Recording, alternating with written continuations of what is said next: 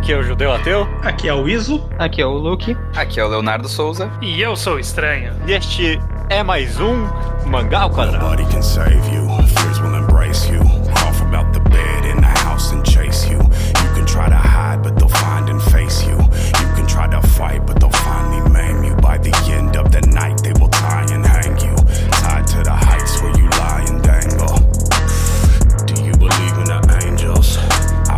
Bem-vindos ao up Quadrado de número candles. 274. Tudo bem com vocês? Tudo bem? Sim. Tudo Na medida do possível, né? Nos Na medida do hoje. possível. Se tá ruim, vai melhorar, Léo. Porque você só. tá aqui pra Mangá Enquadrado. Mangá Enquadrado é um dos quadros mais clássicos do Mangá ao Quadrado, é no qual a gente comenta um mangá por completo e com spoilers. E dessa vez, o queridíssimo, o polêmico, o caótico Fire Punch do Fujimoto. Eu só sei esse o nome dele. Qual é o segundo Tatsuki. nome? Tatsuki. Tatsuki Tatsuki Fujimoto, conhecidíssimo agora pelo, por ser o autor de Chainsaw Man, mas antes de Chainsaw Man ele escreveu esse maravilhoso mangá Fire Punch. Completo em oito volumes e lançado no Brasil completo pela JBC. Então é fácil de encontrar. Perfeito. A gente vai comentar dele por inteiro e com spoilers. Já, tipo, é, sério, a partir de agora tá liberado spoilers, então se você não leu e tá com medo, azar o seu. Vai ler e depois volta ou toma spoiler na cara. Apesar de que eu, eu acho que tipo, vai ser uma conversa meio incompreensível. Você Sim, não, sim. Não é, vai, é, Não, não até vai o- fazer nem sentido. Até o spoiler, tipo, ele morre. Só que ele morre, realmente. Todo o capítulo, basicamente, ele morre.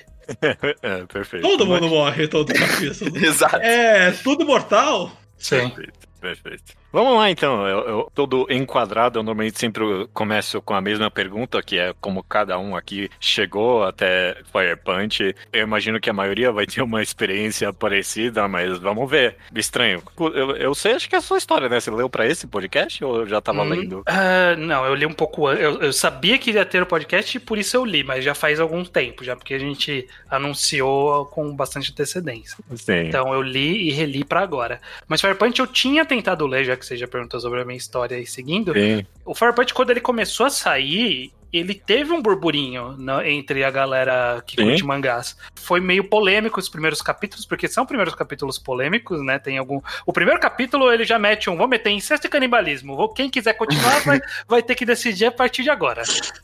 E eu lembro que eu parei nisso. Eu falei, ok, não é isso que eu quero. Porque eu achei que essa era toda a história, na época era, era tudo que tinha. E larguei mão, ignorei e voltei a tomar conhecimento da existência quando surgiu o Chainsaw Man. Provavelmente, durante a experiência de ler Chainsaw Man, de- deve ter ocorrido umas três vezes de alguém falar, ah, ele é o cara do Fire Punch. Eu, ah, é o cara de Fire Punch? E eu esqueci essa informação. Mas, enfim, eu li pra este podcast alguns meses atrás e reli agora pra gravar o programa com a mente fresca. Perfeito. Luke, como é que você chegou a Fire Punch? Eu sempre soube que Fire Punch era um mangá que existia. Tipo, eu lembro. Quando o Chainsaw Man estreou, eu sabia que. Ah, é esse cara que fez aquele mangá que a galera comentava. Eu sabia que era um mangá polêmico, que tinha muita gente que elogiava bastante e muita gente que criticava muito. Mas aí, tipo, era só isso, era esse mangá aí. Só que aí o Chainsaw Man ficou super popular, então isso levou algumas pessoas a quererem ir atrás de outras coisas do autor. Uma delas foi o Izo. Oh, E o Izo ficou tão empolgado com o mangá que eu pensei, eu podia dar uma chance pra esse negócio, né? Eu não lembro se o podcast já tinha sido marcado primeiro ou não. Não, Pô. provavelmente foi reação. Porque foi uma É. reação em cadeia que começou no ISO. Exato, exato. Pô, Mas aí eu decidi, ah, vamos ler isso daí, né? Aí eu fui ler isso daí. Foi, foi basicamente essa história. Isso eu sei que é a origem de tudo isso porque você começou a ler Fire Punch. exato. Eu, diferente de vocês, eu não conhecia Fire Punch. Tipo, eu não sabia que Chainsaw Man era de alguém voltando, ou de um autor que tinha uma obra polêmica no passado. E quando saiu Fire Punch, eu tava muito fora da cena otaku mesmo. Eu fiquei um bom tempo sem saber nada que tava saindo. Aí eu comecei a ler Chainsaw Man, eu gostei. Eu fui falar pros meus amigos que aquilo ali era bom. E aí um amigo meu respondeu: Ah, eu não quero nada desse autor, porque ele fez um mangá que é o pior mangá que eu já li na minha vida. E me escreveu o plot dos primeiros cinco capítulos de Fire Punch. Esse amigo foi o Saka? Foi o Saka. Saka já participou do Caraca. daqui já, em algum momento passado. Eu, eu confio no gosto do Saka normalmente, É, mas ele eu não- errou feio essa, realmente. Não, mas eh, eu- o Saka depois ele voltou. critica muito o Fire Punch. Mas depois o Saka, depois de fazer essa crítica, ele leu tudo e ele falou: da metade pra frente é bom, mas a média ainda é ruim, ele tava realmente puto com o começo. Mas o ponto é que eu tenho um- um- uma curiosidade muito mórbida. Quando alguém me descreve o pior mangá do mundo, eu, geralmente eu quero ler ele imediatamente. É, Super normal. Então, eu fui atrás de Fire Punch pra ver qual que era do mangá. E eu empolguei pra caralho. E eu comecei a saco, a saco de todo mundo que devia ler também. E virou as outras histórias aqui. perfeito. E, e Leléo, que acabou há 10 minutos de ler o mangá. 10 minutos atrás. Então, qual a sua experiência? Como é que você chegou com, pra ele? Eu acho que a minha experiência vai ser a mais diferente, porque eu. Tipo, eu, eu abri, fui abrir aqui, inclusive. Na segunda-feira, eu e o Estranho estávamos conversando sobre participar de um outro podcast que virá. E ele falou: Mas se quiser ler Fire Punch até quinta, pode participar. Eu falei: Jura que eu vou ler um mangá em quatro dias? Tipo, olha pra mim.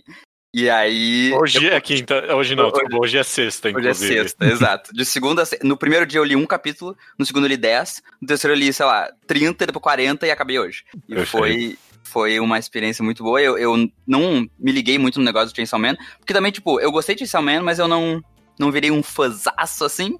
Então, pra mim tava bem solto esse mangá. E bateu forte esse mangá, parabéns pra ele, puta que mangá do caralho, porque eu cons...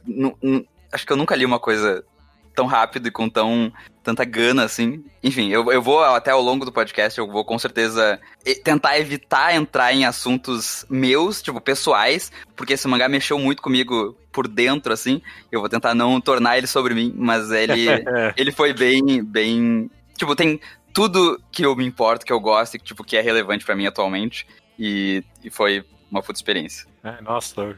Pois eu, eu- eu acho que eu quero conversar em off até com você, porque eu, eu dei um sorriso aqui só de contar a sua história. Tipo, eu, eu adoro quando um, um pedaço de arte qualquer toca no pessoal de alguém. É sempre interessante Sim. isso. E, e foi Uhum. muito, e foi muito totalmente, na verdade, graças a vocês, né? Então, graças a esse podcast, a existência desse podcast, porque senão eu nunca teria lido esse mangá. E eu li só por causa de vocês e vai mudar minha vida definitivamente. Eu ainda vou reler ele umas 5, 12 vezes, que vai me impactar bem mais, com certeza. Perfeito. Eu, eu tenho uma experiência, acho que é mais parecida aqui a do Estranho do Luke. De, eu, eu sabia da existência desse mangá, eu nunca tinha lido nenhum capítulo dele, porque a minha real experiência é de, acho que no Jaimini, não saia no Jaimini, Fire Punch. Não olhava- Não lembro. possível. Eu olhava a capa de um cara pegando fogo, eu achava Battle Shonen genérico, e aí lia o título Fire Punch. Ok, isso é merda, eu não preciso ler isso. É genérico, é ruim. Sim. E, e- e a única, e eu nunca li. O ruim é que ninguém nunca me falou, tipo, não, lê, cara, é diferente. Ninguém nunca me falou, é diferente, lê. Se alguém tivesse me falado, é, é muito diferente, eu teria lido, provavelmente, mas ninguém. Eu ou poderia ou ter. nem pra falar, ah, não, Judeu, é uma merda completa, porque existe essa alternativa. É, é. O Ninta não tinha vendido esse mangá muito pro, pra todo mundo? Ah, Sim. mas é, nem não dá pra confiar. Ninguém me falou, Nita, não, não, aí não vale também, né? Pelo amor de Deus. É. Mas é, de- depois de depois de Chainsaw Man eu fiquei interessado, ainda não fui ler, foi só depois do Iso terminar de ler, que é alguém que eu, eu também não confio 100% na opinião do Iso, mas é- é- ele é basicamente uma moeda que eu jogo pra cima e, tipo, 50-50, às vezes vai valer a pena, às vezes não. Então, va- va- resolvi apostar e é, realmente, é, é, pra mim, é um dos meus das coisas favoritas que eu já li também, eu adoro ele. Enfim, demorou demais essa introdução até agora que eu me toquei que cinco pessoas é bastante.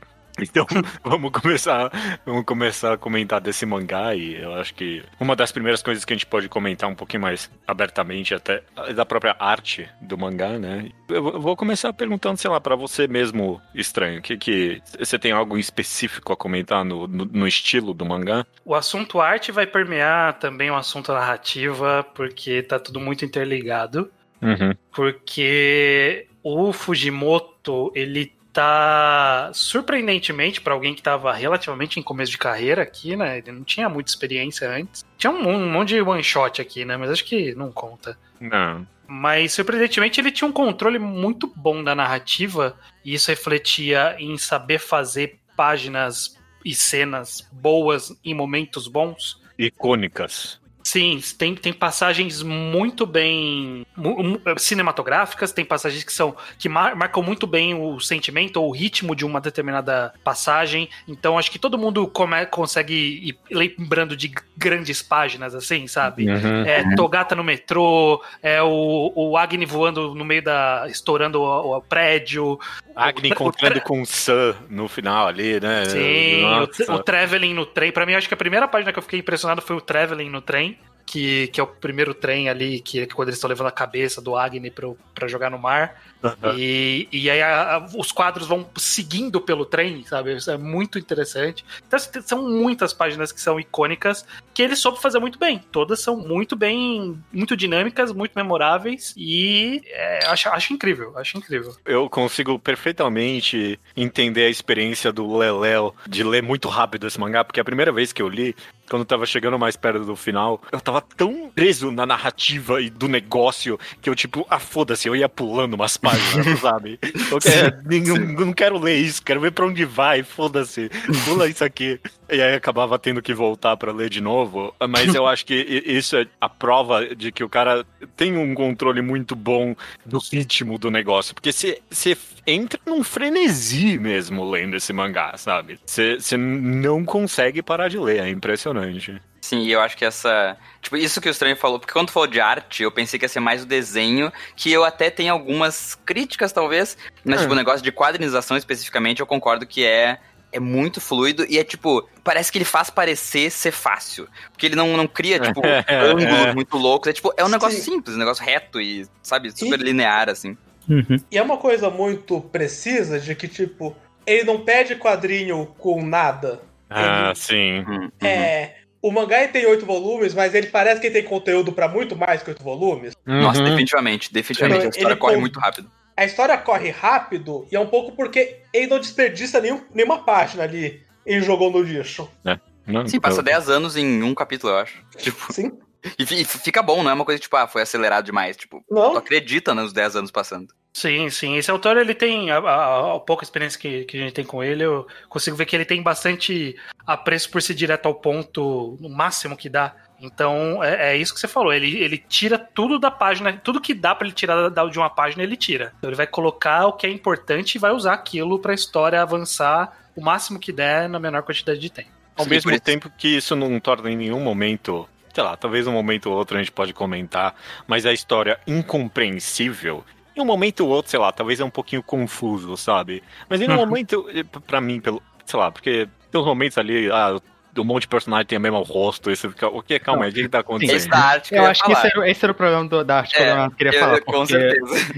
O engraçado é porque ele até usa isso pra história em alguns momentos, mas é meio complicado mesmo assim. É, é. É, todo mundo muito Não, e, e isso pra mim me incomoda até em certos momentos mais, porque daí eu fico tipo, será que eu deveria estar tendo uma interpretação temática sobre esses dois terem a mesma cara? Claro que tem pessoas que eles falam sobre ter a mesma cara, mas sei lá, a menina que fica no final com o Sun, tipo, o novo Fire Punch lá, é- ela é meio parecida com o Togata, e aí eu fico tipo, será que tem uma conexão isso aí? Eu acho que não, É, entendeu? não, é, essa em específico eu acho que não teve, porque ninguém nunca tocou nesse assunto. Exato, Não, exato. não. Não, Uhum. não, não. A outra, até essa personagem que eu até esqueci o nome dela agora.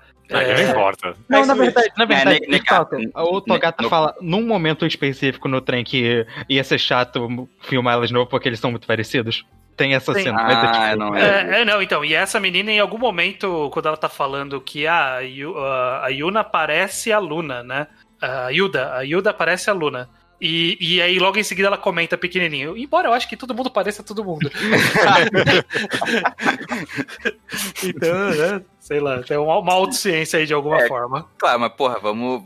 Vamos treinar aí rosto, né, o, o Fujimoto? Ele trabalhou isso, ele evoluiu depois na E, carreira. e- e tinha um lance claro, assim. claro. E quando eu pensava, não, esse rosto você tem que lembrar mesmo, ele faz um galho sair do olho. Aí eu, eu sei quem é esse, é verdade. Sim, sim. Não, e, ele, e ele não mantém muito uma, tipo, uma coesão de rosto do protagonista. Tipo, às vezes o protagonista faz umas caras que eu fico, tá, virou outra pessoa, entendeu? Ele, ele tem um momento no comecinho que ele quer mostrar que o Agni reconheceu o Doma. E ainda bem que ele colocou um desenho do Doma velho junto do lado, Ah, do, sim, o, o Doma sim. antigo do, do- lado, porque é tipo, ah tá, beleza, é, realmente é o Doma. Agora eu entendi que é o mesmo cara. Mas essa eu, em específico eu acho que seria difícil pra qualquer mangaka. Eu, porque geralmente você. não- Se você coloca alguém barbudo mais velho, você já tá tirando muitas das diferenças. Já Porque é diferente. É, é. isso é.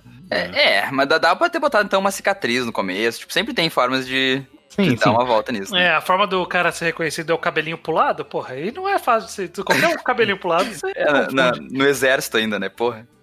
Não, tem que ter um cara ali no final que ah, parece o Doma do começo, né? Tipo, a- aquele. Ah, O trio lá do, do, do Sun no final, né? Tipo, Aham. quem era aquele Quem cara? era aquele cara? É, eu não é, sei é, é cara. Não, ele surgiu pra morrer só. É, surgiu pra morrer. E ele parece também os outros, tipo, tinha outras pessoas no começo que eram lá do da cidade impronunciável, que eu não sei falar. É, Eu nunca decorei o nome da cidade. Eu vi eu é, não. vezes. Morgue, uma coisa assim. Enfim, é, que seja. mas, tipo, Bergendorf, acho. Tinha- tinha um, um timinho de gente lá, que todo mundo morreu no começo do mangá. E aquele cara parecia um cara que tava lá. E eu fiquei, será que esse cara voltou à vida? Será?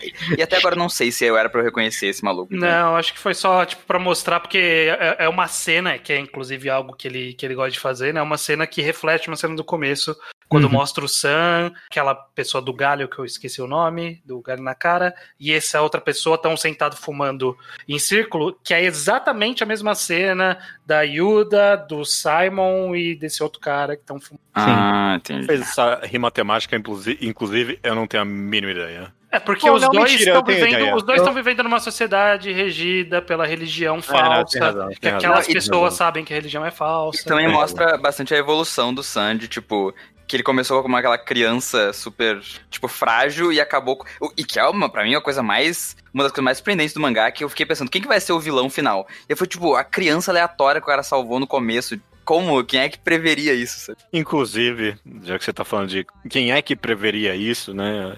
Indo além da arte, acho que uma das experiências mais marcantes para todo mundo que lê Fire Punch é justamente essa experiência narrativa, né? Antes até de a gente comentar sobre os temas e os personagens do mangá, eu acho que a experiência só de acompanhar esse roteiro tão imprevisível mesmo, para mim é é algo que dá pra comentar por si próprio, né? Tipo, Sim. meio que quase esse desprezo parece que o, autor tem por narrativas, né?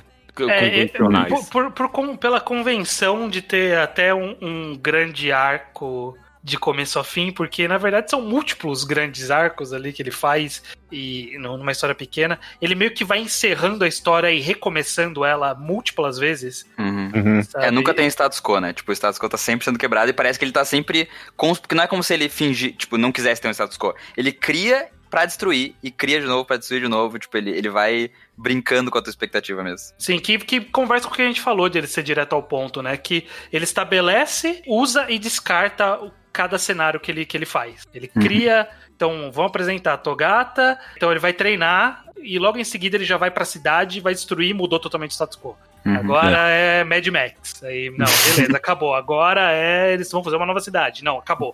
Agora, sabe, tipo, é. Começa e acaba, começa e acaba, começa e acaba. E por isso que eu, inclusive, eu acho que dá esse ritmo de frenesi, né? Porque você sempre fala, caraca, e agora, né? O que, que ele vai fazer agora? Porque ele mudou tudo, né? Jogou tudo, tudo fora. Tudo que eu conheci, ele jogou fora. Sim, no, e no final, especialmente, eu tive. Eu queria muito ter acompanhado isso semanalmente. Porque quando eu cheguei no capítulo 80, eu sabia que tinha 83. Só que eu fiquei assim. Será que vai acabar agora? Tipo, se eu não soubesse que tem 83, eu, pens... eu ia pensar que dava pra continuar, sabe? Tipo, meio que eternamente esse mangá.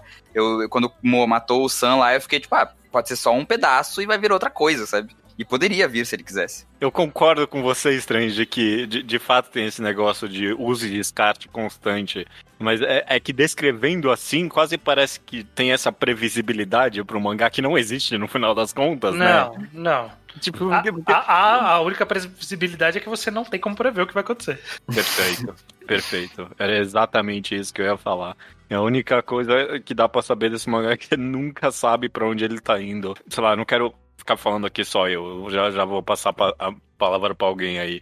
Mas é que essa é a coisa que eu mais gosto desse mangá, a imprevisibilidade dele, cara. Porque a gente já conversou tanto aqui no Mangá ao Quadrado sobre intenção autoral. É tipo é um negócio que a gente adora tanto conversar, sabe? E, e parece que o mangá ele entendeu completamente o psíquico do mangá ao quadrado especificamente, sabe? De tipo de tentar entender as obras pela intenção autoral e falou não foda-se, cara. Se você tentar ler esse mangá tentando entender o que eu quero você tá lendo errado, sabe? é uma péssima ideia, você nunca vai entender. E, de fato, você nunca sabe. O que, que esse autor tá querendo, sabe? Você lê esse mangá pela primeira vez pensando isso o tempo todo. O que, que esse cara quer? é tão insano pra mim. Eu, eu adoro, eu adoro ser surpreendido dessa forma constantemente, sabe? Não sei se Uhum. pra vocês foi essa mesma experiência ou não, mas pra mim eu, eu, eu amo isso. Foi, foi assim pra você, Luke? Foi. Eu nunca realmente sabia o que ia acontecer com o mangá.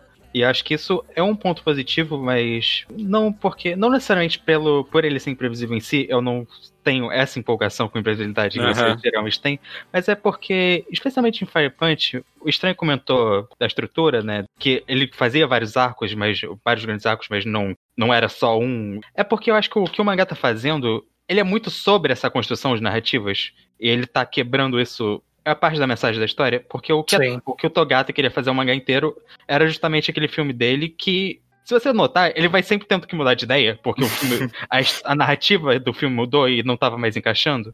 Sim, então acho que é sim. basicamente essa, essa coisa do mangá. Até dentro de um jeito mais tipo, aprofundado, os personagens estavam querendo construir uma história mesmo. Era uma história pra eles, uma motivação que eles podiam se justificar a fazer o que eles estavam fazendo, a viver, a continuar vivendo. Que é muito tema do mangá como um todo, que eu acho que é essa coisa da identidade, né? Tipo, a identidade é uma narrativa que a gente cria sobre a gente. Sim. E o mangá, por consequência disso, acaba sendo uma meta narrativa, na verdade, né? Que o, o autor ele identifica que, que ele na história identifica os clichês e dentro do roteiro e na estrutura da história ele também identifica esses clichês e trabalha Sim. com eles, ao mesmo tempo que o subverte, é, ele homenageia, subverte, quebra, cria, recria, ele brinca com a linguagem de narração de uma história, sabe? Ele Uhum. brinca com o que a gente está acostumado com uma narrativa de história. A estrutura do mangá tá, tipo, muito conectada ao que ele quer contar tematicamente, minha opinião. E, tipo, ele não quer subverter por subverter, porque o personagem do Togata mostra que claramente ele adora histórias convencionais. Ele não, ele não Uhum. tá, tipo, jogando fora o valor delas. Senão, ele não estaria tendo essa fonte de referências tão aprofundada que ele tem, eu imagino. Sim. Eu concordo plenamente com o que vocês estão falando e, e- e analisando assim. Tenho até medo de analisar assim, porque é quase colocar o, o autor no status de Deus do que ele conseguiu fazer nesse mangá. Porque, tipo, é realmente, o, o mangá é sobre narrativas. É- É uma das coisas que ele é sobre. É sobre narrativas, sabe? Sim. ele conversa sobre narrativas num mangá que se recusa a ser sobre narrativas, como se narrativas tipo fossem um, um- um tipo de prisão de uma história, sabe? De tentar colocar os personagens e o próprio leitor num, num tipo de prisão, sabe? Num tipo de caminho determinado. É impressionante e o mangá permite essa análise, é, é uma coisa excepcional pra mim. Eu até discordo. Eu, eu- talvez a gente fale mais sobre isso na parte do tema, senão eu vou entrar muito no assunto dos temas e talvez vá longe demais. Já, já dá pra emendar isso aqui com o assunto dos temas, porque. Isso, você- mas é só vocês, você falou um pouco sobre essa experiência de. cê- Você foi constantemente surpreendido por Fire Fui, Punch? fui. Eu, eu fui também. Eu, tal como o Luke, eu não tenho um hype muito grande por imprevisibilidade, mas eu gosto muito de, de mudança. Uhum. Mais do que se foi pra um caminho que eu podia ou não podia adivinhar, eu gosto de estar explorando o máximo possível de cenários e situações pra gente ver o máximo possível do que os personagens têm a oferecer, assim. E Isso é muito parte do que torna Fire Punch bom também, porque quem é o Agni é um tema recorrente do próprio personagem querendo achar identidade. E é isso, quem é o Agni quando ele tá com o Togata? Quem é o Agni quando ele tá com a Luna, que na verdade é a Yuda? Quem era ele na vila? Quem... Em quantos cenários a gente pode colocar ele naquele setting que a gente vê ele ter uma nova visão sobre o mundo ou sobre ele? Isso pra mim é sempre muito interessante e me agradou muito porque sempre mudava, sempre ele tava em outro lugar com outra pessoa, com outro contexto. Sim. Perfeito. Eu, eu, eu Então, gostei fala. bastante dessa definição do judeu, só, só finalizando o raciocínio. Claro, claro. Gostei bastante dessa definição do judeu de que ele é um mangá que ele. O autor tá tentando fazer uma história sobre narrativa e o mangá se recusa a ser sobre isso. Eu acho que isso vai em vários níveis, né? O mangá quer. Sim. é, A história quer colocar o Agni como protagonista e o Agni se recusa. A história ela quer seguir o caminho lógico e a história se recusa também. Tu- Sim. Tudo é, é, é um- é um- uma grande contradição. Fire, Fire Punch é um, é um grande mangá de contradição. Quero completar isso aí que você falou, que tem muito lance de que sempre que a história não tá seguindo um caminho convencional, a explicação ela é muito simples, que é porque o personagem quer outra coisa. Aham. É, o judeu falou que o Fu- Fukumoto, Fujimoto. Fujimoto. Fujimoto. que o Fujimoto estava praticamente numa condição de Deus, mas a impressão que estava justamente que quem queria, qualquer pessoa que quisesse fazer uma narrativa convencional, qualquer Deus, não teria nenhum poder porque ele não pode controlar o personagem. Porque Aham. todos os personagens fa- faziam o que queriam e era isso que movimentava toda a trama. Não tem elemento externo causando acidentes. Não tem, ah, mas teve essa avalanche que mudou todos os planos. Só os personagens mudam os planos pelo que eles querem. Isso tem uma força muito interessante. Tem. No, no quesito é, character driven e plot driven, né? Movido a personagem ou movido a plot, Fire Punch é, ele é quase 100% movido a personagem, né? Tipo, Sim. não tem quase nenhum, ah, não, grande acontecimentos da natureza que estão movendo a história, né? É Realmente só os personagens agindo. Só a vontade deles, indo contra a vontade de outra pessoa, geralmente. Sim, E às vezes a gente- eu tive vários momentos que eu fiquei. que eu tentava encontrar quem que tava certo numa certa discussão e. e era muito difícil, porque parece que os personagens têm tantos motivos pra querer o que eles querem, que quando eles discutem, eu fico tipo, sei lá, entendeu? Vocês dois estão certos, vocês dois têm que se resolver, se virem. Eu não, eu não vou ser o juiz dessa situação. E aí, às vezes, o Agni fazia uma coisa que eu achava absurdo, só que eu ficava, faz sentido isso acontecer. Tipo, faz sentido ele sentir essa vontade e a outra pessoa sentir o contrário, e é, é a vida, né? É isso aí. Uhum. Certa tava a galho no olho, porque a gente precisa de outro Star Wars. Nossa, esse momento. Ela tava Rick certa Morty em toda a total. cena. Vamos comentar sobre isso então, porque indo agora justamente sobre as temáticas do mangá, né? Se eu falei anteriormente que o Fujimoto é o autor que saca completamente a psyche do mangá ao quadrado e tenta desafiar ela, né? Eu, eu que todo mangá enquadrado eu sempre pergunto aqui, tipo, sobre o que que é o mangá afinal de contas, né? Sobre o que que é Fire Punch, afinal de contas, o que, que ele quer falar, o que, que ele tá contando pras pessoas. Muita coisa, né? Acho que a resposta principal é essa. Mas eu- com certeza cada pessoa aqui tem pelo menos uma. Uma não, cada um Múltiplas, tem várias. É, mas a gente, vai, a gente vai tocar cada um, algumas vão. Eu, eu- eu vou querer Todo- justa. Todo Oi? mundo tem cinco, e aí a pessoa que fica por último não vai poder criar. Não, aí- aí- não, alguém vai ficar por último e vai falar, porra, mas eu tinha mais três além dessas. É, ok, então vamos em círculo mesmo. Eu quero que cada um tente, tipo, pelo menos trazer uma coisa que. Eu, eu tirei isso do mangá. Pra mim, o mangá tá tentando comentar sobre isso, ok? Uhum. É, eu vou vou começar com você, ok, Isso? Me, me diz aí uma grande mensagem que você tirou de Fire Punch, o que, que ele tá tentando falar. Tô numa posição privilegiada que eu posso falar o que, qual foi o que mais me marcou e ninguém vai ter dito antes. É, injusto. Sim. É, o- a mensagem que mais me marcou foi o, o Gimoto tentando responder a pergunta: pelo que vale a pena viver? Uhum. Parece que essa é a pergunta que girou todo o mangá. E geralmente, se a gente fala essa pergunta assim hoje pra gente, alguém fala: Ah, a vida vale a pena porque você tem amigos, porque você tem prazeres, porque você tem, sei lá, o- porque vai falar algo que você. Mas e no mundo que não tem nada? E o mundo que acabou? Sim. Que nenhum dia seu vai ser bom. Você vai ter um monte de dia merda até morrer. E que não tem, é, que não tem perspectiva de melhora. Sim. Só vai piorar, inclusive. Eu- e além eu- disso eu- tudo, você tá em constante dor e você sabe que não vai melhorar. Ou você vai ter que comer o olho de um cara. Olha só, peraí, só, deixa eu falar uma coisa. Eu gostaria que os ouvintes agora reouvissem os últimos 30 segundos e imaginassem que a gente tá falando do Brasil em pandemia. Sob o governo Bolsonaro. Porque pra mim, é- essa, esse tema é muito isso e, tipo, me trouxe muito essa coisa da pandemia. Porque eu fiquei assim, ah, sim, eu não tenho mais esperança pra viver. O que, que a gente faz agora, entendeu? Por que, que a gente vive?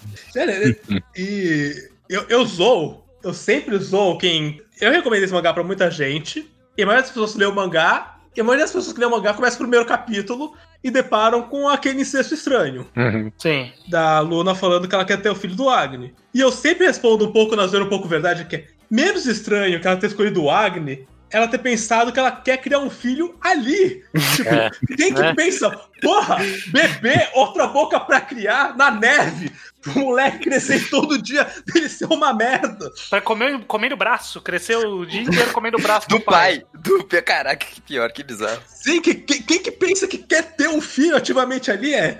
E pra mim tem muito esse lance de que os personagens buscam respostas diferentes pra pra justificar porque eles não se matam e não por coincidência grande parte deles imortais, grande parte deles que não podem só se matar. Tia. Que não é Cortar o fácil. pulso. Não aham. é fácil Sim. só cortar o pulso. Sim. Então eles têm- realmente têm que racionalizar. E, e o mais interessante é que os conflitos que nascem do mangá são de conflitos entre as visões que as pessoas têm de responder essa pergunta, né? Sim. Então, como cada um tem um ponto de vista de como eles querem levar a vida dali pra frente, o porquê que vale a pena viver, essa decisão vai de encontro com a decisão de outras pessoas o tempo todo. E, na- e as respostas são obviamente separadas, porque é um tema complexo com várias respostas.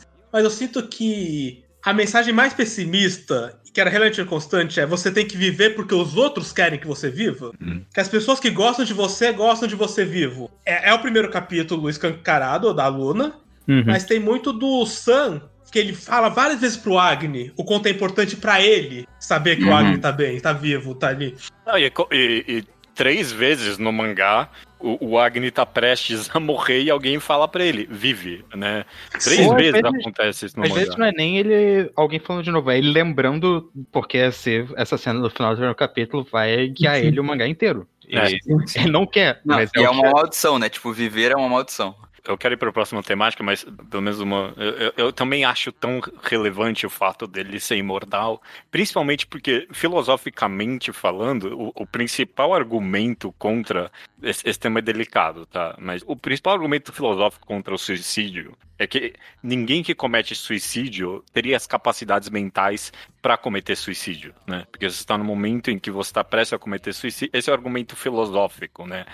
Se você tá numa condição em que você quer cometer suicídio, você não tem as capacidades mentais para tomar essa decisão. E, e o mangá meio que dá a resposta para isso no fato dele ser imortal e realmente. Tipo, não, realmente, você tem que pensar sobre isso, né? Você tem que racionalizar 100% a decisão de escolher a morte, né? E que de fato é a melhor opção para esse personagem. É, é complexo mesmo, eu, eu gosto disso. Eu, eu até queria perguntar pra vocês, tipo, por isso principalmente que trouxe o tema, se tu acha que o, o mangá dá alguma resposta de porquê. Tipo, ta- talvez pro personagem, pro principal, ele dê essa resposta. Mas, tipo, tu sentiu pra ti alguma resposta válida de por que é bom continuar vivendo? Porque, tipo, eu senti que. Eu senti esse tema, só que eu não concordei tanto com a resposta. Tipo, não é a resposta que eu dou de porque eu vivo, sabe? E eu tava esperando que ele chegasse numa resposta que se encaixasse mais com a minha. Não chegou. Tipo, esse autor vive por um motivo que não é o mesmo que o meu. Não, e na Mas- verdade eu até acho que a conclusão dele é não vale a pena. Eu tenho, eu, eu tenho É, pode ser. Pode ser. discussões sobre a conclusão que o mangá chega. Eu não sei nem se existe uma específica, talvez. A gente, acho que a gente tem que chegar nisso. Eu, eu, eu- é o que eu falei, eu acho que, as- que a resposta que ele mais respondeu é que você vive pelos outros. Então, você viver vale a pena pros outros, não pra você. E talvez alguém vale a pena pra viver. Por, Tipo, a Luna estar viva, ou ter a ilusão de que ela tá viva, é o que vale a pena pro Agni. Sem Hum, a é. perspectiva da Luna estar viva, a vida dele não fazia sentido. É, é que eu, eu acho que a vida, a vida dele não fazia sentido mesmo com ela, porque, tipo, talvez isso entre um pouco no tema que eu pensei, mas, tipo, ele não vive de verdade no momento que ele tá vivendo com ela e com a famíliazinha, porque ele tá fingindo o tempo todo. Tipo, ele tá fingindo que ele come, ele tá fingindo que ele dorme, ele tá fingindo que ele gosta, que ele ri. E, tipo, ele não tá sentindo aquelas coisas de verdade, ele não tá vivendo como ele gostaria de viver de fato. E talvez ele nunca consiga no mangá inteiro viver do jeito que ele gostaria. E- então, tipo, pra mim parece que não é uma resposta boa o suficiente viver pelos outros, porque ele não tá feliz e ele não tá vivendo como ele gostaria. Eu, eu- É. eu concordo parcialmente com vocês dois, porque a minha conclusão, e meio que a minha conclusão pessoal também sobre o porquê vale a pena viver, é que no final das contas você tem que encontrar um motivo próprio e, e- e- constantemente durante a sua vida reconstruir ele e mudar, sabe? E pra mim, em algum nível, essa é a mensagem que o mangá chega, principalmente no ato final ali, em que Juda fala pro, pro Agni, ok, agora você vai escolher, sabe? Durante esse mangá inteiro, você viveu pelos motivos dos outros e agora você vai escolher. Sei lá, ele nem faz uma escolha exatamente no final das contas. E, e eu acho que parte do mangá, da, da mensagem do mangá tá aí. Mas é, se, se a sua pergunta, Leonardo, qual é a mensagem que o mangá chega pra mim é essa: é de que, tipo, você tem que escolher e, e constantemente reconstruir. É complexo. Não, É e, eu- e eu- complexo. a minha impressão pessoal é que, de fato, o autor ele não conclui isso. E, e É. eu acho que. Porque just, o, o, o- o próprio personagem do Agni ele é tão complexo no- que, a, que a resposta que ele escolhesse não ia fazer sentido pra gente. É tanto que não fez. É, porque a vida dele era muito absurda e era muito única e muito específica e não é aplicável. É, eu acho que o autor trabalhou nesse sentido, de que é, cada um tem a sua resposta. Eu acho que essa é mais próximo que ele Uhum. conseguiu dizer. Cada um tem a sua resposta, ninguém tá certo, ninguém tá errado, e pra mim, todo mundo tá errado porque o mundo não presta. E, e vai, explodir, e vai explodir daqui a pouco. É, é. Eu, eu- É. eu- ne- nessa questão de motivo pra viver, eu acho muito fascinante. E sei lá, talvez eu tô furando a fila aqui na, na, na discussão. Mas eu acho muito fascinante a, a, a personagem, o personagem do Togata especificamente, porque é basicamente uma- o, o autor falando, construindo um personagem que o único motivo de viver dele é histórias, sabe? Arte, né? Sim, tipo, sim. esse é o único motivo de vida desse personagem. Que é a resposta pra muita gente, inclusive, né? E eu acho mangá. até que um pouco pra nós, né? É claramente. Claro, claro. É, é, a- é a minha, é a mais próxima de mim ali do, do Sim, mangá. não. Eu me identifiquei 100%. Tipo, eu fiquei assim, ó, meu Deus, eu, muito eu. Eu não sou mais o Pompom, eu sou o Togato. Sim. Você, Leonardo, você já ia puxar, puxa de vez aí, tipo, um, um- Tá. o que, que esse mangá quer dizer afinal de contas. Então, pra mim, o- esse mangá, ele é sobre identidade. Só que, tipo, do, no ponto. é- Ele vai do ponto de vista social, especialmente de gênero. Eu acho que pra mim o- a questão do gênero é muito forte no mangá. Eu acho que algumas pessoas Sim, podem pode. ler e, tipo, sacar. Que, tipo, porque ele explicita em um certo momento, mas eu acho que até o Agni é muito mais sobre trans- transgeneridade do que o Togata.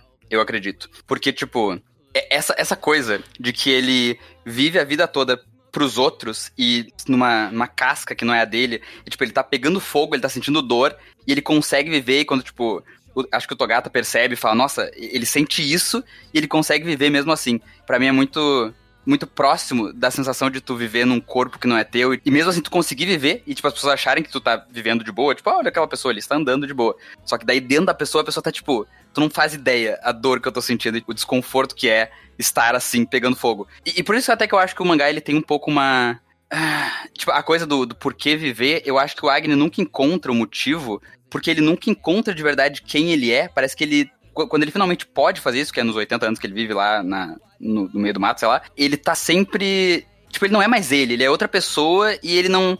Não consegue tratar os problemas que ele teve, que são traumas de outra vida, que, tipo, ele não tem memória de fato. Ele Ainda tá não tá sempre. satisfeito com aquilo. É, Ele tá sempre cumprindo um papel. Ele é um. É. ele, ele- ele tá fazendo um, ele tá fazendo um papel na narrativa. Uhum, Sem- uhum. Seja como protagonista, seja como o irmão, um pai de família ali da, da casa, seja como o amigo que ficou vivendo enquanto a sociedade melhorou. Ele sempre tá fazendo um papel e nunca sendo ele de verdade. Uhum, uhum. E, e eu acho até que o, o, Agni e o Togata meio que são, são meio que o mesmo personagem, de certa forma. Sim. Porque eu acho que, tipo, eu acredito. E aí talvez eu comece a entrar na, na coisa que eu falei, que é um pouco sobre mim, mas eu vou tentar não ir muito. Mas eu acredito que existe muito, em algumas pessoas, talvez, assim, eu, eu sei que sim, dentro da cabeça, tipo, existe um narrador. E na- quando eu fazia ah, meditação, o cara da meditação falava isso. Tipo, existe esse narrador que fica narrando a tua vida e querendo criar uma história pra tua vida, tipo, estruturar as coisas que acontecem e dar sentido e tal. E o Togata, ele é essa pessoa pro Agni, ele fica, tipo, faz isso, faz aquilo, e essa é a narrativa da tua vida. E, tipo, isso é, é ruim, é, tipo, é meio doloroso, porque o jeito que, ela- que a história se desenvolve é muito artificial. Tu, tipo, tu começa a viver uma vida artificial e não faz sentido mais. Eu não acho que é. Eu acho que é importante tu criar simbolismo pra tua vida, tipo, até religião, sei lá. Mas, Aham. tipo. O Togata, ele, ele vai num nível muito absurdo, e eu acho que no fim ele até repensa um pouco essa forma de, de existir, porque e, e- e parece que ele repensa no momento que ele sente e não só observa. Porque ele parece um personagem super artificial ao longo do mangá. E aí, no momento que ele morre, ele fica tipo.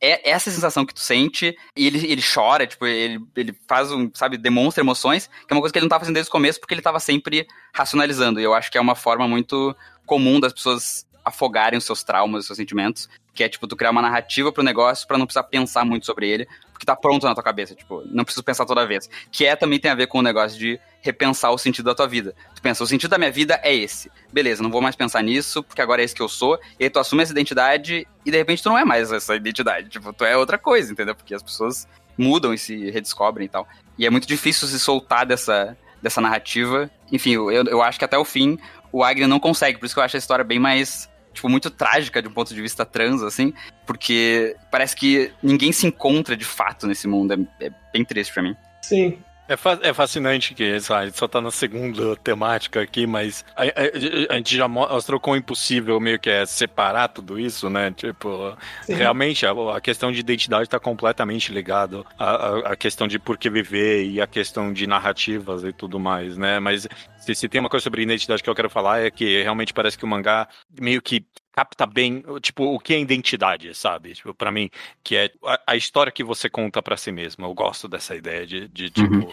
definição de identidade, né? O papel que você tá fazendo, sabe? O, o, papel que você tá exercendo. É tão vivo, sabe? Tanto na história quanto na vida real, né? A gente, uhum. a gente fala sobre, né, papéis de gênero e esse tipo de coisa. Tá completamente conectado aqui. E eh, desse negócio do mangá dele pegar e descartar, pegar e descartar, é, é, é completamente essencial de, de, de fato pro Agni conseguir exercer vários papéis, né? Uhum. Sim. Eu não sei se é trágico ou não nessa questão do final das contas, né? porque realmente, se tem uma coisa que é trágica desse mangá é que de fato a gente nunca sabe quem é o Agni, afinal de contas, né? Tipo. Ele não das... teve chance de se desenvolver, a bem da verdade, né? É mesmo vivendo, tipo, eternamente. Vivendo eternamente, ele nunca pôde se desenvolver, porque ele estava sempre cumprindo um papel. Ele, ele, ele, ele constantemente estava sendo moldado pelas circunstâncias. E eu até acho, acho que, que o, não, não que o Bizu tá querendo puxar é, alguma coisa. Não só o Agni, é que o Agni é o único que nunca conseguiu sair, mas Sim. quase todo personagem ele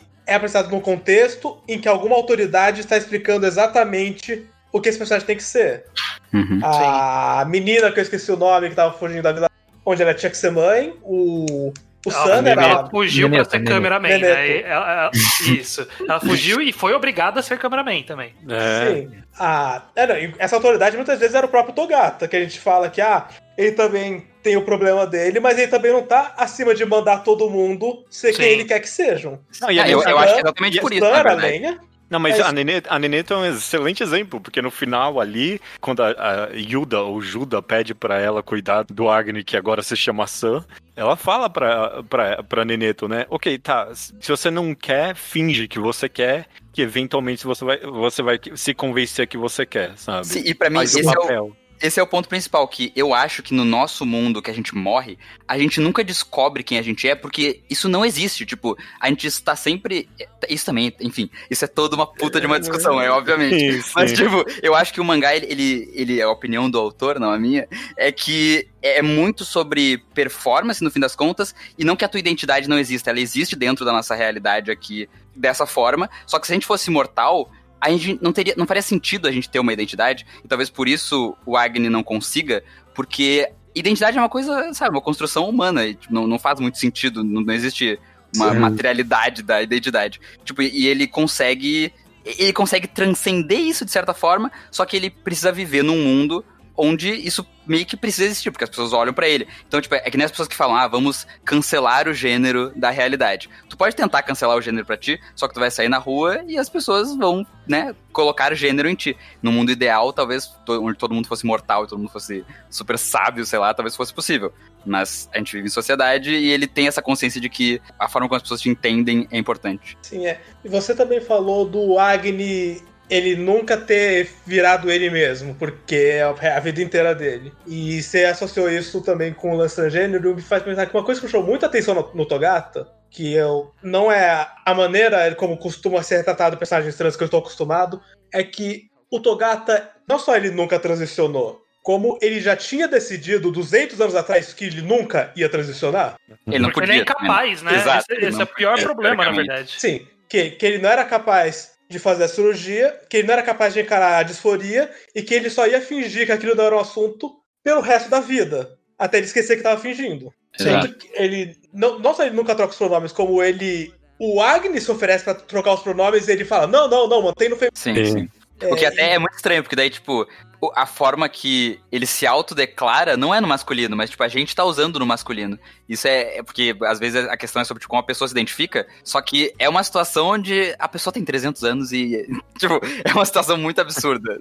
Sim. É muito difícil. Sim. A gente, a gente decidiu usar o pronome masculino, tipo, sei lá, por respeito, né? Tipo, porque eu acho que todo mundo aqui na, na própria cabeça, tipo, pensou, ok, se o Togata tivesse aqui na minha frente, eu, por respeito, ia usar os pronomes masculinos, E, né? e ele ia te dar um Tipo, soco na cara, talvez. É, jogar uma bolinha de neve. é eu- não, acho que é o contrário pra mim. Eu acho que nesse, eu, não- eu ia poder me referir no feminino, mas eu quero, tipo, mostrar que eu entendi, tipo, fora do... mensagem do... Aham. É, sabe?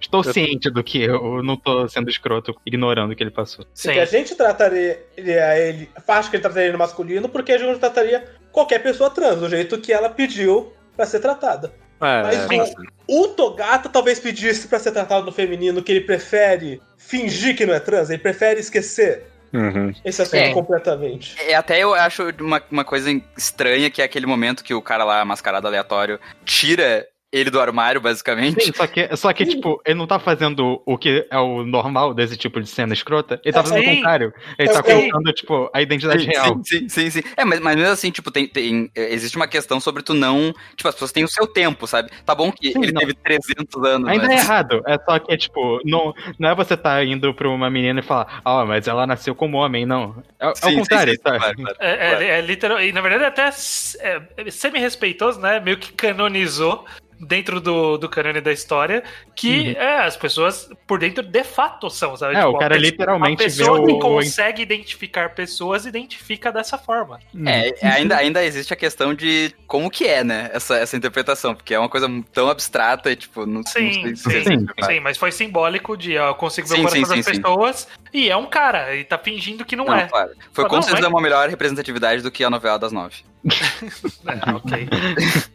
Luke, Luke, me diz aí uma coisa sobre o que o mangá é. Ah, é difícil porque. Bom, primeiro porque vocês já falaram duas das principais. Acho Sim, que o- claro. o Estranho falou o negócio de, tipo, cumprir um papel que pra mim é uma das frases mais relevantes do mangá. E essa ideia de que você tá sempre criando essa história pra você, que nem eu ensinei. Mas uma coisa que meio que tá perto da que vocês falaram, só que tem uma nuance específica pra mim, que é. O Enzo falou por que continuar vivendo, tipo, encontrar razões pra isso. Mas indo um pouco adiante, porque muita gente nesse mangá já meio que não decidiu uma razão especificamente, mas decidiu que está vivendo ainda, por vontade própria ou não, é como que a pessoa vai, tipo, conseguir continuar vivendo, se justificar a existência, como que ela vai aguentar, basicamente, não por que que ela vai viver, mas como que ela vai aguentar. Sim. O Agni tá sempre criando essa narrativa pra ele, quem ele, tipo a cena do, a quem eu tenho que matar agora. É, Não é a razão que ele encontrou pra viver de verdade, uma forma que ele encontrou pra ele continuar vivendo naquele mundo. O Sam, quando ele tava sendo lenhado pela, pelo Dog, ele, tá, ele criou, a- e junto da, do resto das lenhas, ele encontrou, tipo, ah, vou contar essa história da religião do Agni. Mas não é exatamente por que, ele tava vivendo. A razão de viver dele era, tipo, uma forma que ele encontrou de suportar. E, Sim, a- e suportar a que dor isso, que é viver, né? Uhum. E acho que isso é muito presente nesse mangá, porque o mundo que de Fire Punch é um mundo tão terrível que eles consertam ele duas vezes e ainda não adianta, porque ele vai Pior. voltar da merda. Sim. Se, Sim. se eu, se eu puder só, só dar um auxílio, porque eu pensei nesse exato mesmo raciocínio. Se, eu- se eu puder resumir isso, é tipo meio que o, o mangá tá comentando sobre o poder da história. Sim, Ponto, sabe? O poder da história em, em motivar as pessoas, em dar sentido pra vida, em, em vários aspectos, né? O poder da história, o poder da narrativa, né? É, usar- também, usar- é, e us- a usa- motivação mais comum dessas é justamente eu vou criar essa história por mim pra ela Perfeito. tipo, me guiar. É, é- é porque é o que eu preciso. Não é tipo a razão final, mas é, é o que eu preciso. É o que tá conseguindo me segurar nesse mundo. É a que- motivação, de fato, né? Tipo, como, o que me motiva a me acor- a acordar todos os dias pra eu Uhum. aproveitar as coisas boas que eu acho que existem nesse mundo, se é que existem. Sim. É, É, é fascinante justamente como religião, né, se conecta nisso. É bem interessante Uhum. a, a análise tão realista que o mangá tem da religião no final das contas, né? Tipo, é uma visão até e aí, sei lá, tudo bem. Eu entendo isso. Eu, Mas eu nem eu- acho que é tão ateísta assim, na verdade. Porque no final das contas, tipo, a análise que ele tem ali no meio do mangá, eu acho que é a, ajuda que fala isso. Não, desculpa, ao contrário, é a Togata que fala isso pra ajuda. Ela começa a analisar o, o motivo das histórias das várias religiões que a gente tem hoje em Ah, dia. sim, sim. Então, sim. primeiro ela Sim. fala do judaísmo e sobre por que as pessoas não raspam a barba no judaísmo, que é, é- é correto. A análise teológica dela ali é isso mesmo. As pessoas inicialmente não raspavam a barba por causa de infecção e esse tipo de coisa.